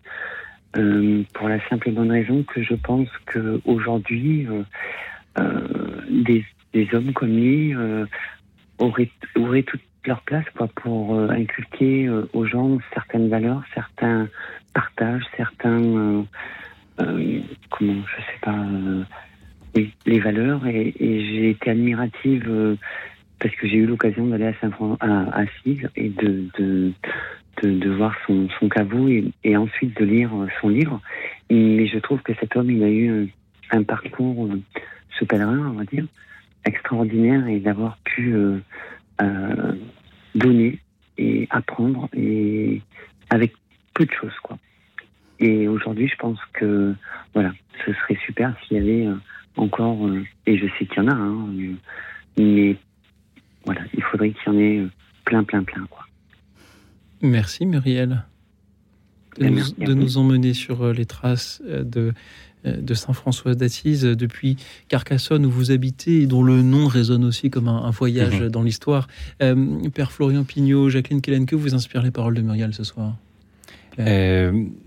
Là aussi, la, question du, lieu nous permet de nous approcher effectivement à ce, que, vous disiez sur, sur le fait d'aller à Assise et de pouvoir s'approcher de la, figure de Saint François. quand on va à Assise, on, comprend, je pense, la joie euh, qui, transfigurait la vie de Saint François. ce, petit bout de terre d'Italie est, magnifique. Il, est, y a cette place de la nature, en même temps de la montagne, la, beauté de la, ville d'Assise. Et on comprend, euh, on touche la spiritualité franciscaine de cette joie euh, qu'il y avait, euh, chez, Saint François et qui euh, resplendissait d'autant plus qu'elle était vécue dans cette radicale simplicité effectivement évangélique.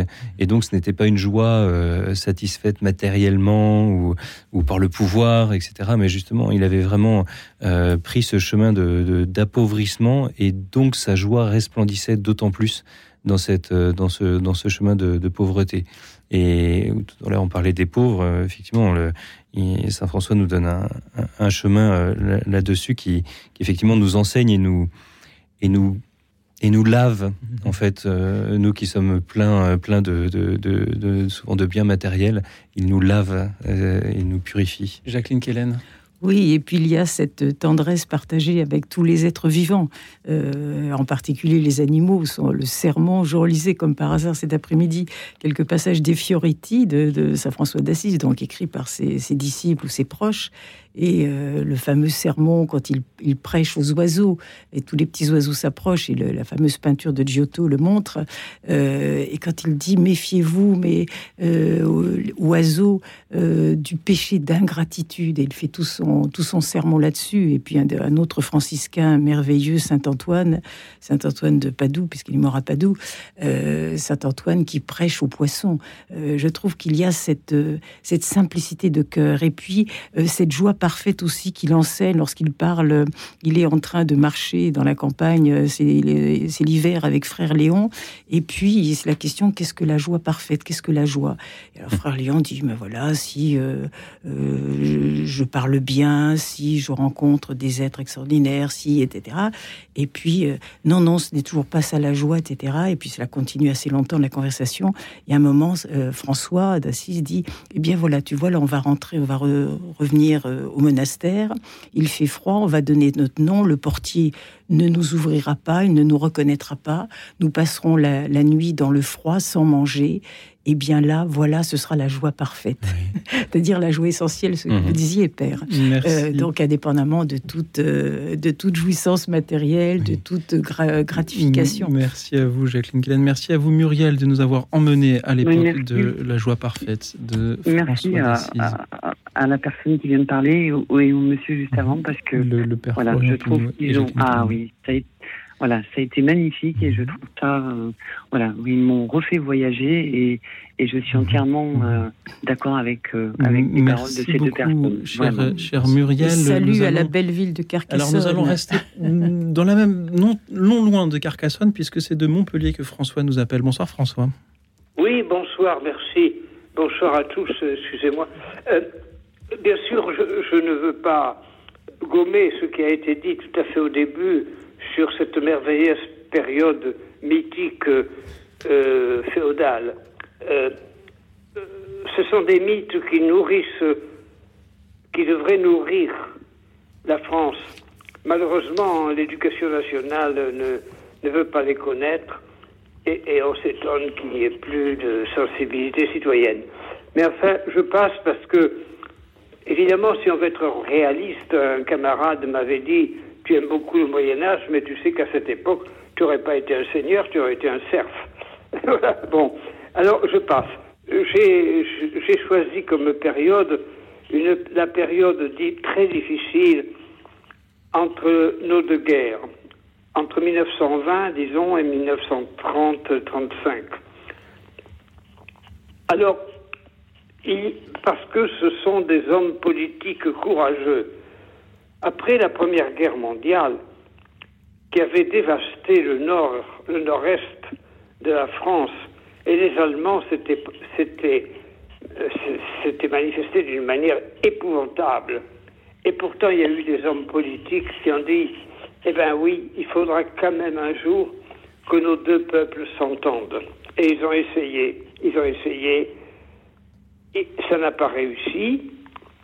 Et à partir du moment où le nazisme, le national-socialisme est venu en Allemagne, il fallait faire autre chose. Et là-dessus, euh, il y a eu toute la sensibilité, au contraire. Et en 45, 45-46, euh, il y a eu un très beau roman de Jean-Louis Curtis qui s'appelait Les Justes Causes. Et dedans, il y a un jeune fasciste français des années 30 et il dit très bien ce que c'était que le nazisme. Il dit Nous nous sommes mis d'accord avec nos arrière-pensées. Voilà, c'était ça le nazisme. Et donc il y a eu des hommes, les mêmes hommes politiques qui ont su dire Eh ben non, maintenant il faut changer de combat. Voilà. Alors ça, ça a été la, la source des deux résistances, la France libre et la résistance intérieure. Mais je ne voudrais pas terminer. J'ai dit jusqu'en 45. Moi, ce, que, ce qui me blesse aussi, c'est qu'en 44-45, je sais qu'il y a eu beaucoup de curés qui ont protégé et caché des juifs. Mais je n'ai jamais su oui. qu'il y ait eu un curé qui, en 44-45, évidemment, embêtés par euh, le vicisme qu'ils avaient professé, parce que le maréchal, le maréchal. Et, et, donc, non, je termine, pardonnez-moi. Non, permettez-moi de, de, pardonner. De, de terminer, terminer, François, terminer. De, terminer. Il n'y en a eu aucun qui soit sorti dans les rues pour aller arracher les femmes que, auxquelles on, on arrachait les cheveux, et plus encore, et pour dire à ces hommes-là, même pas pour dire, pour les regarder en leur disant Rappelle-toi, c'est moi qui t'ai donné la première communion. Ça, ça, ça me termine pour moi cette douloureuse période de 1920 à 1945. François, pourquoi, à, pourquoi la question justement de savoir dans quelle période de l'histoire vous aimeriez faire un, un, voyage temporel, vous aimeriez vivre Vous pensez à cette période-là. Et alors pourquoi? Pour euh, changer le cours du temps? Réparer. Pour réparer Pour, de, pour pardonner Pour en tirer les leçons Oui, bien sûr, pour en tirer les leçons. Oh non, je ne juge personne. Oh là là. Permettez-moi, je ne juge personne. Et vous pensez qu'on n'en a pas suffisamment tiré les leçons aujourd'hui? Certainement pas la dénonciation, etc., euh, à tous égards, qui mhm. continue sous je ne sais combien de prétextes. pas. François, euh, merci beaucoup de nous en avoir parlé euh, ce soir. En, quelques mots, notre pause musicale arrive. En quelques mots, Jacqueline Kellen, Florian Pignot, que ressentez-vous en entendant François qui nous dit je voudrais retourner dans cette période-là pour mieux en tirer les leçons qu'on n'a pas suffisamment tirées aujourd'hui? Alors moi, je, ça me fait penser euh, à cette évocation à l'abbé Franz Stock, qui était un, prêtre allemand, qui était aumônier de la communauté allemande à Paris pendant l'entre-deux-guerres, et qui avait euh, allemand un grand amour de la France, et qui, euh, pendant la guerre, est devenu, enfin, a continué à être l'aumônier des Allemands, mais cette fois-ci, c'était des occupants, et surtout, en fait, il a été l'aumônier au, au Mont Valérien de, de tous ceux qui étaient condamnés à mort il a noté, il a accompagné tous les condamnés à mort jusqu'à la fin. Il a noté souvent leurs dernières phrases pour les donner à, ses, à leurs proches, etc. Il avait le cœur brisé parce qu'il voyait euh, bah, ses compatriotes euh, condamnés. Et après la guerre, il s'est constitué comme prisonnier, comme allemand, alors qu'il était protégé par la résistance. Mhm. Et donc on a comme ça une figure de prêtre qui a épousé toutes les situations en étant toujours avec ceux qui un peu les perdants de l'histoire à chaque fois. Par amour euh, et de la France et de la Maine, et donc finalement une figure de paix. Merci de dire que même dans ces périodes les plus difficiles, il y a eu euh, ces figures de paix. Vous rappelez son nom Franz Stock. Ah merci, merci encore à François de nous avoir euh, fait voyager en cette période pour en tirer davantage les leçons. Merci à tous les auditeurs qui continuent à nous appeler pour nous dire dans quelle période de l'histoire ils auraient aimé vivre ou faire un petit voyage. Et puisque nous parlions à la fois euh, de ces mythes fondateurs et euh, de la résistance, je vous propose d'écouter une chanson euh, qui a à l'origine été écrite pour l'identité bretonne, s'il vous plaît, mais qui est un peu peut-être devenue un hommage à tous ceux qui quelque part se battent pour leur patrie. Nous écoutons les Stentors, ils chantent La Blanche Hermine. Écoute dans la nuit, une émission de RCF et Radio Notre-Dame.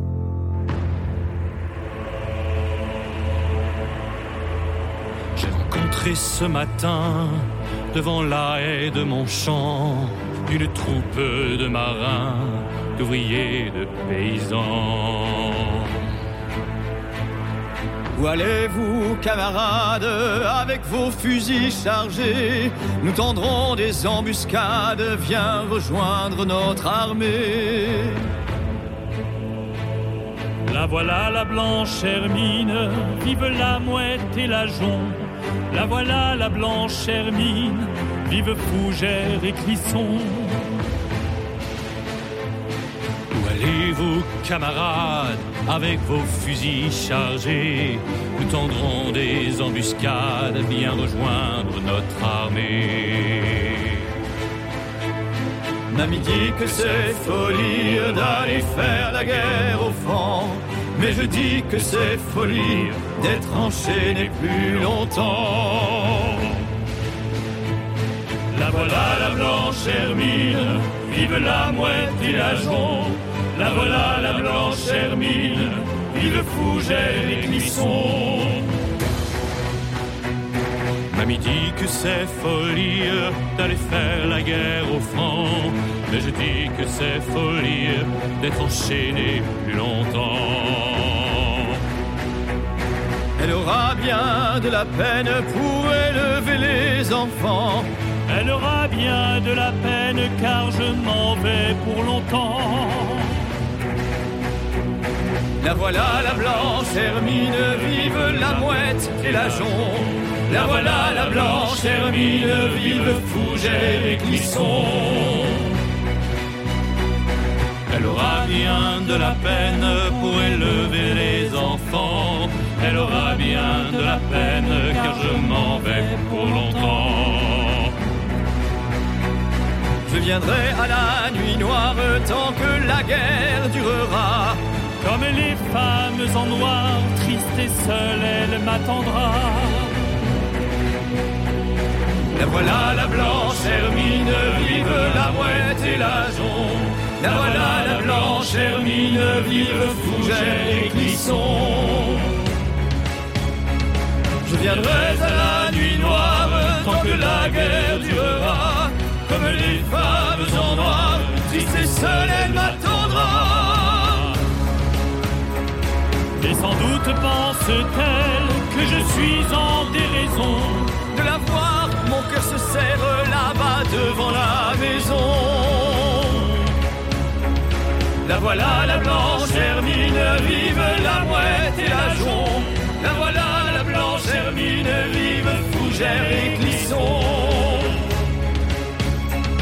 Et sans doute pense-t-elle que je suis en déraison de la voir, mon cœur se serre là-bas devant la maison.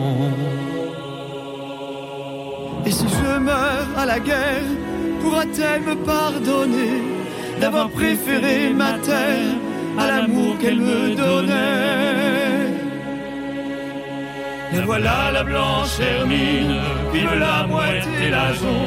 La voilà la blanche Hermine, vive Fougère et Clisson. Et si je meurs à la guerre, pourra-t-elle me pardonner d'avoir fait ma terre à l'amour qu'elle me donnait? J'ai rencontré ce matin devant la haie de mon champ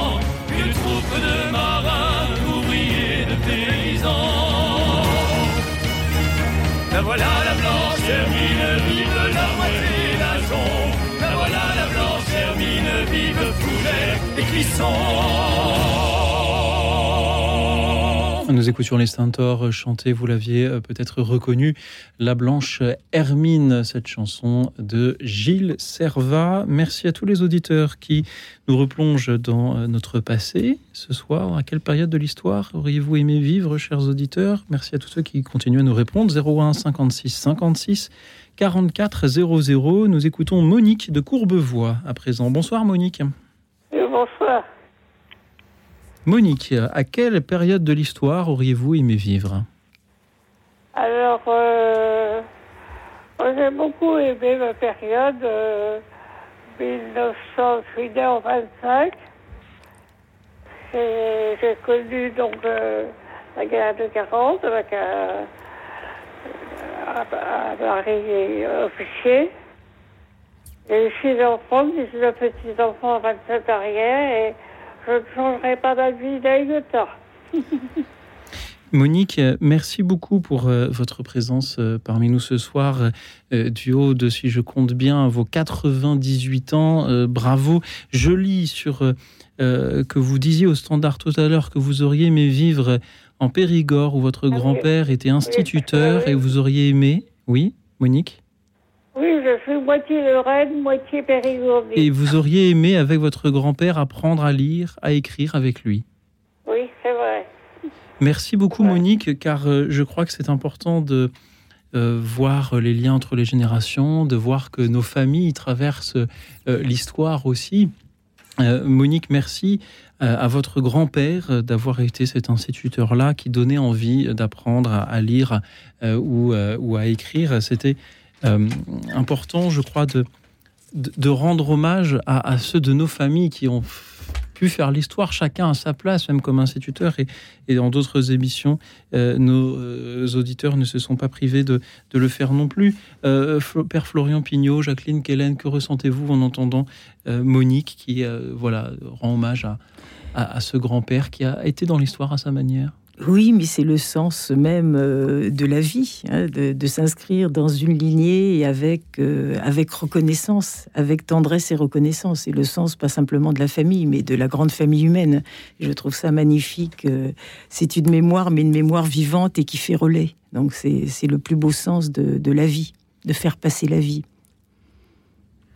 moi, j'étais marqué par l'évocation de l'école aussi, la vieille école aussi. Euh, de, du, j'imagine, vieil instituteur de la Troisième République, parce que du coup. Euh, euh, voilà, Pourquoi vieil instituteur bah, Parce que Simonique est né en 1925, son grand-père. Oui, mais la connaissance est toujours jeune. Oui, oui, oui, bien sûr. Mais voilà, moi, ça me faisait penser. Moi, j'ai grandi dans une petite école où c'était les, les enfin, encore les, les, écoles qui avaient été construites sous la Troisième République dans un petit village où c'était encore la petite école comme ça au centre du petit village. Et Avec le poêle. Euh, alors non, il n'y avait, plus, il y avait pas le poêle, il y avait plus le poêle. Il y avait des bons gros radiateurs en fonte, mais il n'y avait plus de plus de poêle.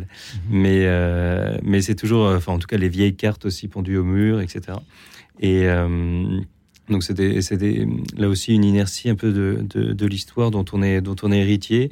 Et euh, ça nous fait effectivement toucher un peu euh, oui vraiment cette question d'héritage et de, de transmission euh, dont où on se tient la main à, travers un peu les, les générations. Et donc c'est on devrait mettre un, un, vieux poêle dans le studio de la radio. On pourrait se réchauffer les mains pendant les émissions quand la clim est réglée trop fort. Ça n'aurait aucun sens. Mais ça irait très bien avec les cartes que nous pourrions euh, laisser pendre au ah, mur et sur laquelle nous, nous, mettrions une punaise pour chaque appel d'auditeur d'une région. Avec les ressources agricoles, le cacao, voilà. etc. Oui, il y en avait une sur les, antennes de TSF aussi à une, à une époque. Merci Monique de nous avoir plongé dans cette époque-là. Euh, merci à présent. Alors, je salue Sylviane de Paris. Nous avons failli avoir l'antenne. La communication a coupé. Chère Sylviane, soyez attentive à votre téléphone. Peut-être allons-nous vous rappeler pendant que nous écoutons Jean-Michel de Paris. Bonsoir, Jean-Michel. Bonsoir. Moi, ben, très brièvement, mais moi, j'aurais aimé euh, plonger dans, l'histoire, plonger très loin et me retrouver en, Mésopotamie, au pays de Sumer, mhm. euh, il y a 4000 ans, au temps d'Abraham, vous voyez. Parce que c'était un pays où on vivait de façon très simple et près de la nature. Voilà. On se posait pas les questions euh, que nous posons maintenant. les, gens euh, savaient vraiment utiliser le peu de choses qu'ils avaient, le peu de nourriture, le peu de, matériel qu'ils avaient pour être heureux. Voilà. en vivant très très simplement. c'est le pays aussi d'Abraham, hein. c'est le pays où né notre, notre foi, enfin, le, début de notre foi. Et puis j'aurais aimé aussi vivre dans certaines périodes du Moyen Âge, pas toutes, mais certaines en particulier, auprès de François d'Assise, par exemple, de Saint-Louis aussi. Voilà, des périodes, euh, vivre avec des gens qui, euh, euh, qui savaient vraiment discerner l'essentiel, c'est-à-dire se tourner vers Dieu. Voilà. Voilà, c'est ce que j'aurais aimé faire. Mais je suis très heureux de vivre de nos jours à l'intérieur où nous sommes. C'est là où nous devons vivre. Et ça, c'est une période qui est, formidable aussi. Merci beaucoup, cher Jean-Michel, pour ces... Oui. Au Moyen Âge, il n'avait pas Radio Notre-Dame au Moyen Âge. comment c'est-il oui, oui. Mais ils avaient la cathédrale Notre-Dame. Ils avaient la cathédrale ah, Notre-Dame. Ils avaient la cathédrale, oui, ils avaient la cathédrale. C'est différent. On ne prend pas les appels des auditeurs dans la cathédrale Notre-Dame. Euh, Jean-Michel, merci pour euh, ce, voyage que vous nous offrez là. 4000 ans avant notre ère en Mésopotamie, c'est un, un, vœu de, simplicité, de sobriété, peut-être que j'entends euh, dans vos paroles, à remettre au goût du jour, puisque vous euh, êtes aussi heureux de vivre euh, maintenant. Jacqueline Oui, les Sumer, ce n'était pas, c'était une des, la première grande, immense civilisation de notre planète, pour le coup. Et non seulement ils ont inventé l'écriture, mais il y avait les temples. Et quand on voit, enfin, le Louvre, une, le musée du Louvre a une collection extraordinaire de, de cet art, et leur, leur statues avec, c'est la première religion aussi, une des premières de l'humanité, avec les statues, euh, entre autres le fameux roi Goudéa, et avec des yeux immenses, des yeux ouverts sur l'éternité. Euh, euh, Et c'est en effet, alors peut-être ils vivaient simplement, et, mais les tablettes, les tablettes d'argile avec leur écriture, c'est en effet magnifique. C'est le premier mythe aussi de l'humanité. Le mythe de Gilgamesh, moi, c'est un des mythes les plus magnifiques qui existent. Hein, Gilgamesh, ah part en quête d'immortalité. Voilà, donc maintenant, en effet, on peut se poser quel est le sens de la vie, quelle est notre quête. Eh bien, euh, lui, il a tout délaissé, le, ce roi Gilgamesh, pour euh, partir euh, quérir la plante d'immortalité. Donc, cette aspiration à l'éternel dont on parlait dès le début et que, et que le Moyen Âge a relayé aussi. Euh, c'est en effet magnifique, oui, pourquoi pas Sumer. Hein. Et la Bible a repris l'histoire de Gilgamesh d'ailleurs. Tout à fait. Oui, oui, euh, il y a un très beau. Oui, Père Florian Pignot, la Mésopotamie, ça vous inspire? Bah, Effectivement, quand on se balade un peu au Louvre, on comprend pourquoi euh, dans la Bible, on, on, aurait pu être fasciné par, par ça, parce que quand on voit ce qu'il en reste déjà quelques années après quand même, et on, comprend que ça a pu exercer une très très grande fascination pour tous ceux qui sont, qui sont allés là-bas. La monumentalité, ah la finesse aussi. Euh, c'est très impressionnant. Mais ce que j'entends aussi à travers euh, ce que vous dites et puis euh, ce, que ce qu'on dit d'autres auditeurs aussi, c'est vraiment ce, cette nostalgie de la simplicité, d'une plus grande simplicité de, de notre vie, de notre rapport à, la nature, de notre rapport à ce qui est essentiel, à Dieu derrière ça. Et effectivement, on avait un peu une sorte de simplicité un peu forcée avant, mais qui du coup faisait une grande euh, communauté entre les, entre les gens, euh, un devoir d'hospitalité euh, qui était un devoir vital. et, aujourd'hui, comme c'est devenu un choix, finalement, on, a quand même beaucoup plus de mal à se déposséder de ce que l'on a. Et, et, puis, on est beaucoup plus seul sur ce chemin-là aussi, forcément. Oh Merci, Jean-Michel. Merci à vous. C'est toujours une joie de vous entendre et nous allons à présent. une joie de, vous parler. Merci Jean-Michel. nous allons écouter Marise de Paris maintenant. Bonsoir Marise. Oui, bonsoir Louis Auxil. Ah, votre émission me fait chaud au cœur.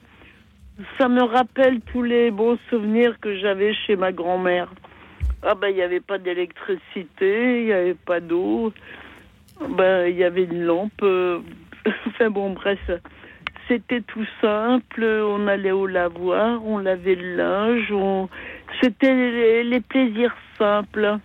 Il y avait un petit bout de jardin, on cultivait des petits légumes. Euh, et quand je vois tout ce progrès qu'on a fait, c'est-à-dire que, en fait, je voudrais vous dire que je suis heureuse d'avoir vécu ça. Je suis née en 51. J'ai vu du rien au trop du rien au trop, c'est-à-dire euh, notre siècle a évolué. Hein. Moi, euh, j'ai connu euh, la télévision, après l'ordinateur, les antibiotiques, le lave-linge, le scanner, les Enfin, tout ce progrès humain qui rend pas forcément l'homme heureux. Ben oui, ma grand-mère n'avait pas de téléphone, elle n'avait pas d'aspirateur, elle n'avait pas de ci, de ça. Et puis on était bien, on vivait heureux. Et je suis contente d'être née à cette période. Je suis née en 51. Oui, j'ai 71 ans. J'ai vu toute cette évolution. Et je regarde la nostalgie, bien sûr. Euh, je... L'ordinateur, le portable et tout ça, bon, ben, ben mhm. j'ai sans avoir, euh, je suis pas du tout je lis sur. vous, comment dire. Marise, vous disiez au standard tout à l'heure que la période dans laquelle vous aimeriez vivre, c'est celle de maintenant. Oui. Comme un, un, chemin parcouru. Cette évolution. Mais c'est intéressant, le bon Dieu m'a permis de voir ce qui était avant et ce que c'est devenu maintenant. Euh, que c'est Marise, je, vous remercie pour votre pragmatisme ce soir, mais je crois que nous avons parfaitement compris ce que vous vouliez nous dire. C'est se satisfaire de ce que nous avons aujourd'hui, sans idéaliser des époques passées, en, se rendant compte euh, de, de, la chance que nous avons aujourd'hui d'un certain bah, progrès technique, d'un certain confort matériel avec ses travers aussi. Jacqueline oui, non, parce que Marie témoigne aussi, de, elle est témoin euh, d'une dégradation, d'une détérioration des choses, en effet, à cause de cette avidité qui est encouragée par tous les, faux désirs euh, que, euh, bah oui, la publicité, enfin, notre société, une, une société de, de convoitise et de faux désirs, de faux besoins.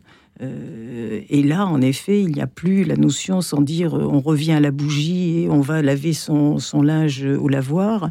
En effet, euh, savourer les joies simples, savourer, moi, ce que je trouve le plus, ce qui se détériore de plus en plus, c'est de perdre le goût, perdre le goût de la présence humaine, justement ce qu'on ne vit pas ce soir ici dans le studio, le goût de la présence vivante. Mais quelle merveille que la présence humaine et euh, quand tout est remplacé par euh, des écrans, par euh, on ne parle que de dématérialisation, là, moi, je trouve ça c'est vraiment mmh. horrible. Père Florian Pignot. Et on en parlait tout à l'heure en antenne, mais moi, je vous recommande chaudement la, lecture d'un d'un petit bouquin que j'ai lu l'été dernier, qui est un peu un roman autobiographique, de s'appelle La bille baude de Henri Vincenot et qui parle comme ça de son éducation euh, juste après la Première Guerre mondiale, où il grandit à la campagne euh, en Bourgogne et dans une très très grande simplicité. Il dit euh, Nous étions pauvres, mais nous vivions comme des rois. parce que nous piochions tout dans la nature. voilà, il parle de la chasse, du, jardinage et aussi de la grande simplicité hein, et euh, de, vie et, et, de aussi notamment de la vie euh, de, la communauté intergénérationnelle dans la, dans la maison. Donc il a perdu son père à la Première Guerre mondiale, donc il est élevé par ses grands-parents, sa mère et tout ça dans la même maison. Et, il parle aussi de cette joie de la communauté. Euh, on l'a disait tout à l'heure, on peut choisir encore aujourd'hui. Hein, on peut le choisir si on veut, cette simplicité de vie. Mais c'est vrai que bah, c'est plus difficile de le vivre euh, difficile de, communautairement. Parce de le choisir euh, aujourd'hui. Marise, merci de nous en avoir parlé. Nous avons enfin Jean-Daniel depuis la Normandie. Bonsoir Jean-Daniel. Bonsoir Louxil. Bonsoir madame, bonsoir père. Bonsoir, monsieur. Ben en fait, moi je pense que euh, la société, on dit on est en 2023, on est très avancé euh, dans la science, on connaît plein de trucs, machin. Et au niveau religieux, on arrive à quelque chose. Bon. Mais en fait, on en est qu'au balbutiement. Parce que quand on prend sur une échelle du temps, la civilisation a quoi? 6000 ans? C'est rien du tout. C'est rien du tout. Et moi, je voudrais vivre l'époque actuelle parce que je pense qu'on a, qu'on soit païen, qu'on soit chrétien, qu'on soit croyant, on pense tous qu'on est à un carrefour, euh, un carrefour de société où on a à choisir et construire l'avenir. Et choisir la société sera celle que nous la ferons.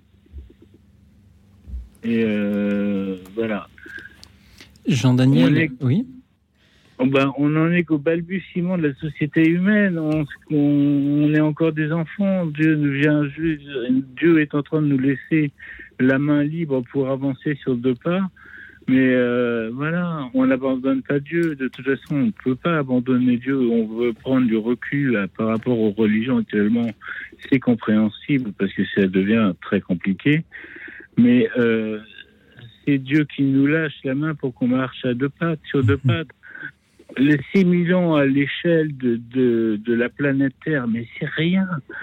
Quand on pense qu'il y a 10 000 ans, on était des hommes préhistoriques, et encore, euh, on les prend en condescendance alors qu'ils en savaient sûrement plus que nous pouvons le penser. Euh, ils faisaient des peintures rupestres, mais par contre, c'est vrai qu'ils ne laissaient pratiquement pas de traces de leur activité.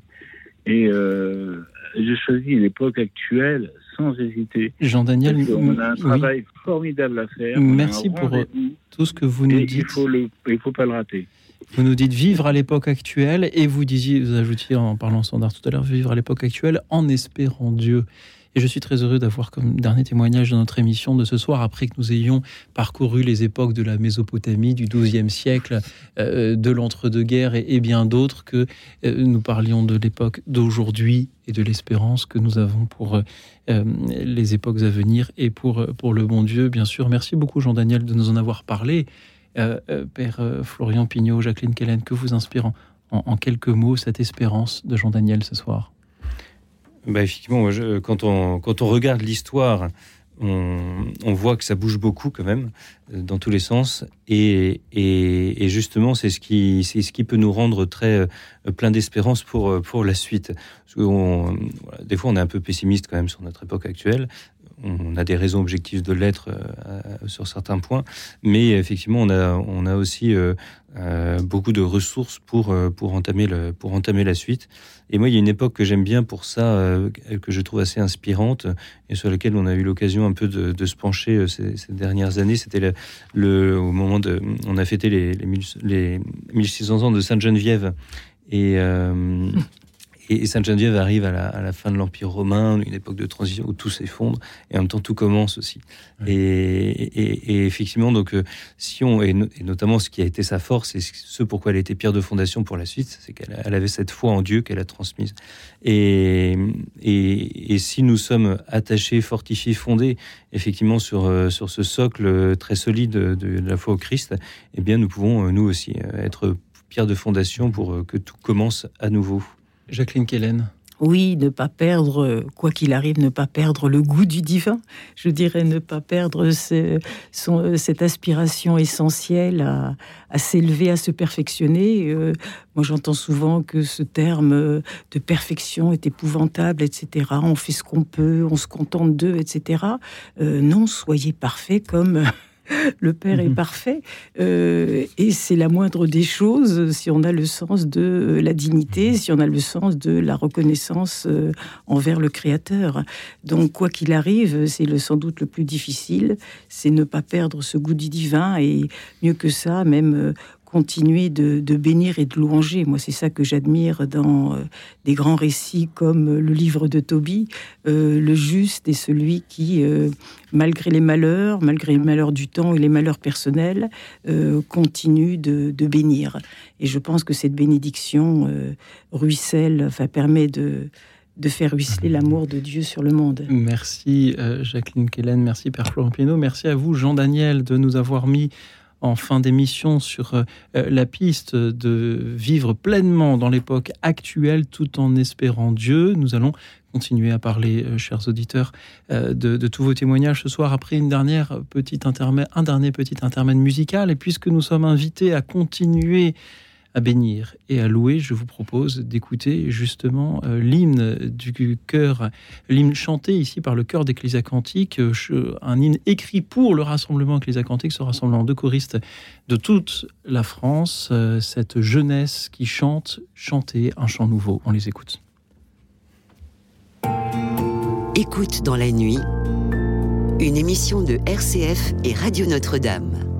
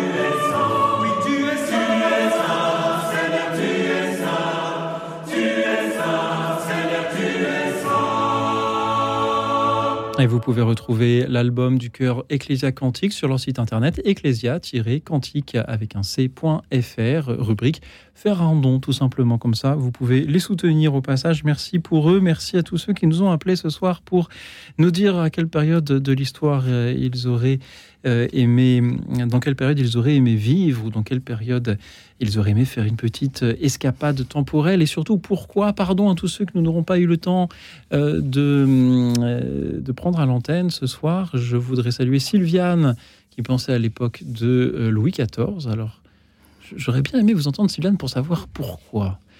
Brigitte de Béziers pensait, euh, comme Pierre-Étienne, après 45 à la reconstruction euh, de euh, la France. Catherine de Toulouse aime l'histoire et a bien du mal à choisir une époque.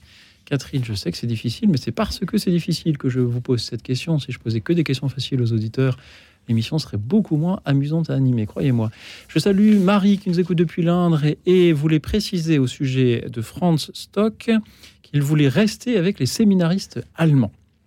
Merci pour cette précision, chère Marie. Merci à Chantal Dupuis en Velay, j'imagine qu'il voulait euh, la question donc à quelle période vivre de l'histoire. Je mets les mots dans le désordre, c'est pas grave, il est tard. Euh, elle pensait à la vie du Christ, tout simplement. Je me demande, disait-elle au standard Chantal, si j'aurais été troublé par le visage de Dieu fait homme et si j'aurais eu la foi à cette période. Merci Chantal de nous aider à nous le demander nous-mêmes. Philippe de Paris aime aussi beaucoup euh, l'époque actuelle. Johanna de Grenoble pensait au 15e, 16e siècle. Sandrine de Paris euh, a un monde inconnu où nous vivons actuellement. Et enfin, Marie-Thérèse, ici les Moulineaux, nous rappelle qu'aujourd'hui, nous célébrons l'anniversaire du massacre des Suisses des Tuileries, enterrées rue des Mathurins, nous dites-vous. Marie-Thérèse, merci beaucoup.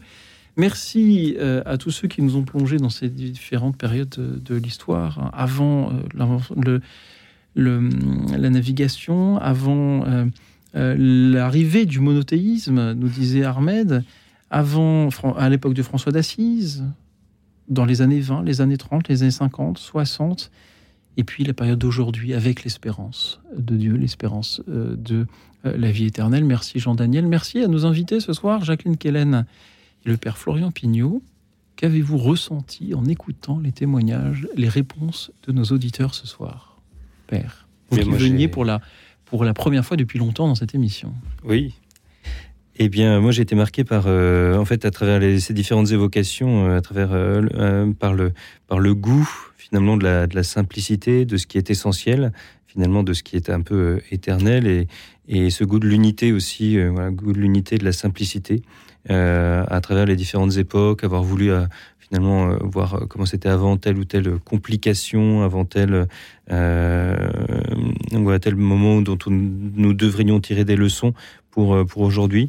Et eh bien, c'est une bonne leçon, effectivement, je pense, qu'on peut tirer de l'histoire, de voir bah, qu'est-ce qui est essentiel, qu'est-ce qui ne change pas à travers toutes finalement ces, ces époques, et qu'est-ce que nous devrions changer pour mieux toucher l'essentiel et nous purifier, nous simplifier. Euh, voilà ce que je, je, je, retiendrai de, de, ces différents échanges. Merci, Père. Jacqueline Kellen. Oui, outre euh, ce, cette soif d'authenticité, de vie simple, de vie vraie, euh, en effet, qui est, qui est revenue dans les témoignages, il y a aussi cette, cette soif de rencontrer des grandes figures, des grands modèles. Et je pense que nous nous n'avons peut-être pas suffisamment de modèles, de saints, de héros, de personnages qui, nous, qui nous euh, qui nous aide à grandir aussi. Euh, ce qui m'a touché, je ne pensais pas qu'il y aurait autant de témoignages de personnes aimant euh, le monde contemporain, aimant cette époque, même des époques difficiles, un petit peu plus anciennes. Et d'une certaine façon, je trouve ça très sage parce que ça veut dire aussi que euh, mon existence, ou qu'elle se situe dans le temps, dans, tel ou tel pays, mon existence est unique, singulière et, et, elle a un sens profond. Euh, et je trouve que c'est une belle sagesse et c'est un beau témoignage d'humanité. Merci d'avoir été là ce soir, Père Florian Pignot. Je rappelle que vous êtes vice-chapelain à la chapelle parisienne du Saint-Sacrement et vous, allez, vous, vous êtes en partance pour Rome, pour l'université grégorienne, pour y poursuivre vos études en histoire. Merci à vous, Jacqueline Kellen. Je rappelle qu'on vous retrouve dans vos ouvrages Les Amitiés Célestes chez Albin Michel ou Le Temps de la Bonté aux éditions du Cerf ou tous les autres, bien sûr. Merci à vous deux d'avoir été là ce soir pour écouter nos auditeurs. Merci également à toute l'équipe d'écoute dans la nuit. Alexis ce soir réalisé l'émission. Marie-Thérèse et Marie-Elisabeth étaient au standard pour prendre vos appels. Merci à vous tous, chers auditeurs, pour euh, vos témoignages, vos méditations ce soir. Merci à ceux qui nous suivaient en direct sur la chaîne YouTube de Radio Notre-Dame. Et puisqu'il me reste euh, quelques secondes pour parler encore de la période de l'histoire dans laquelle nous aimerions vivre et que nous sommes encore le 20 juin, je suggère que cette période soit le 21 juin tout simplement. C'est-à-dire le jour le plus long. Demain, et c'est vrai, le jour le oui également le jour le plus long. Alors pour euh, avoir un, lendemain, chers auditeurs, heureux et euh, dans l'action au service de notre prochain, je vous souhaite une nuit tranquille et reposante. À demain.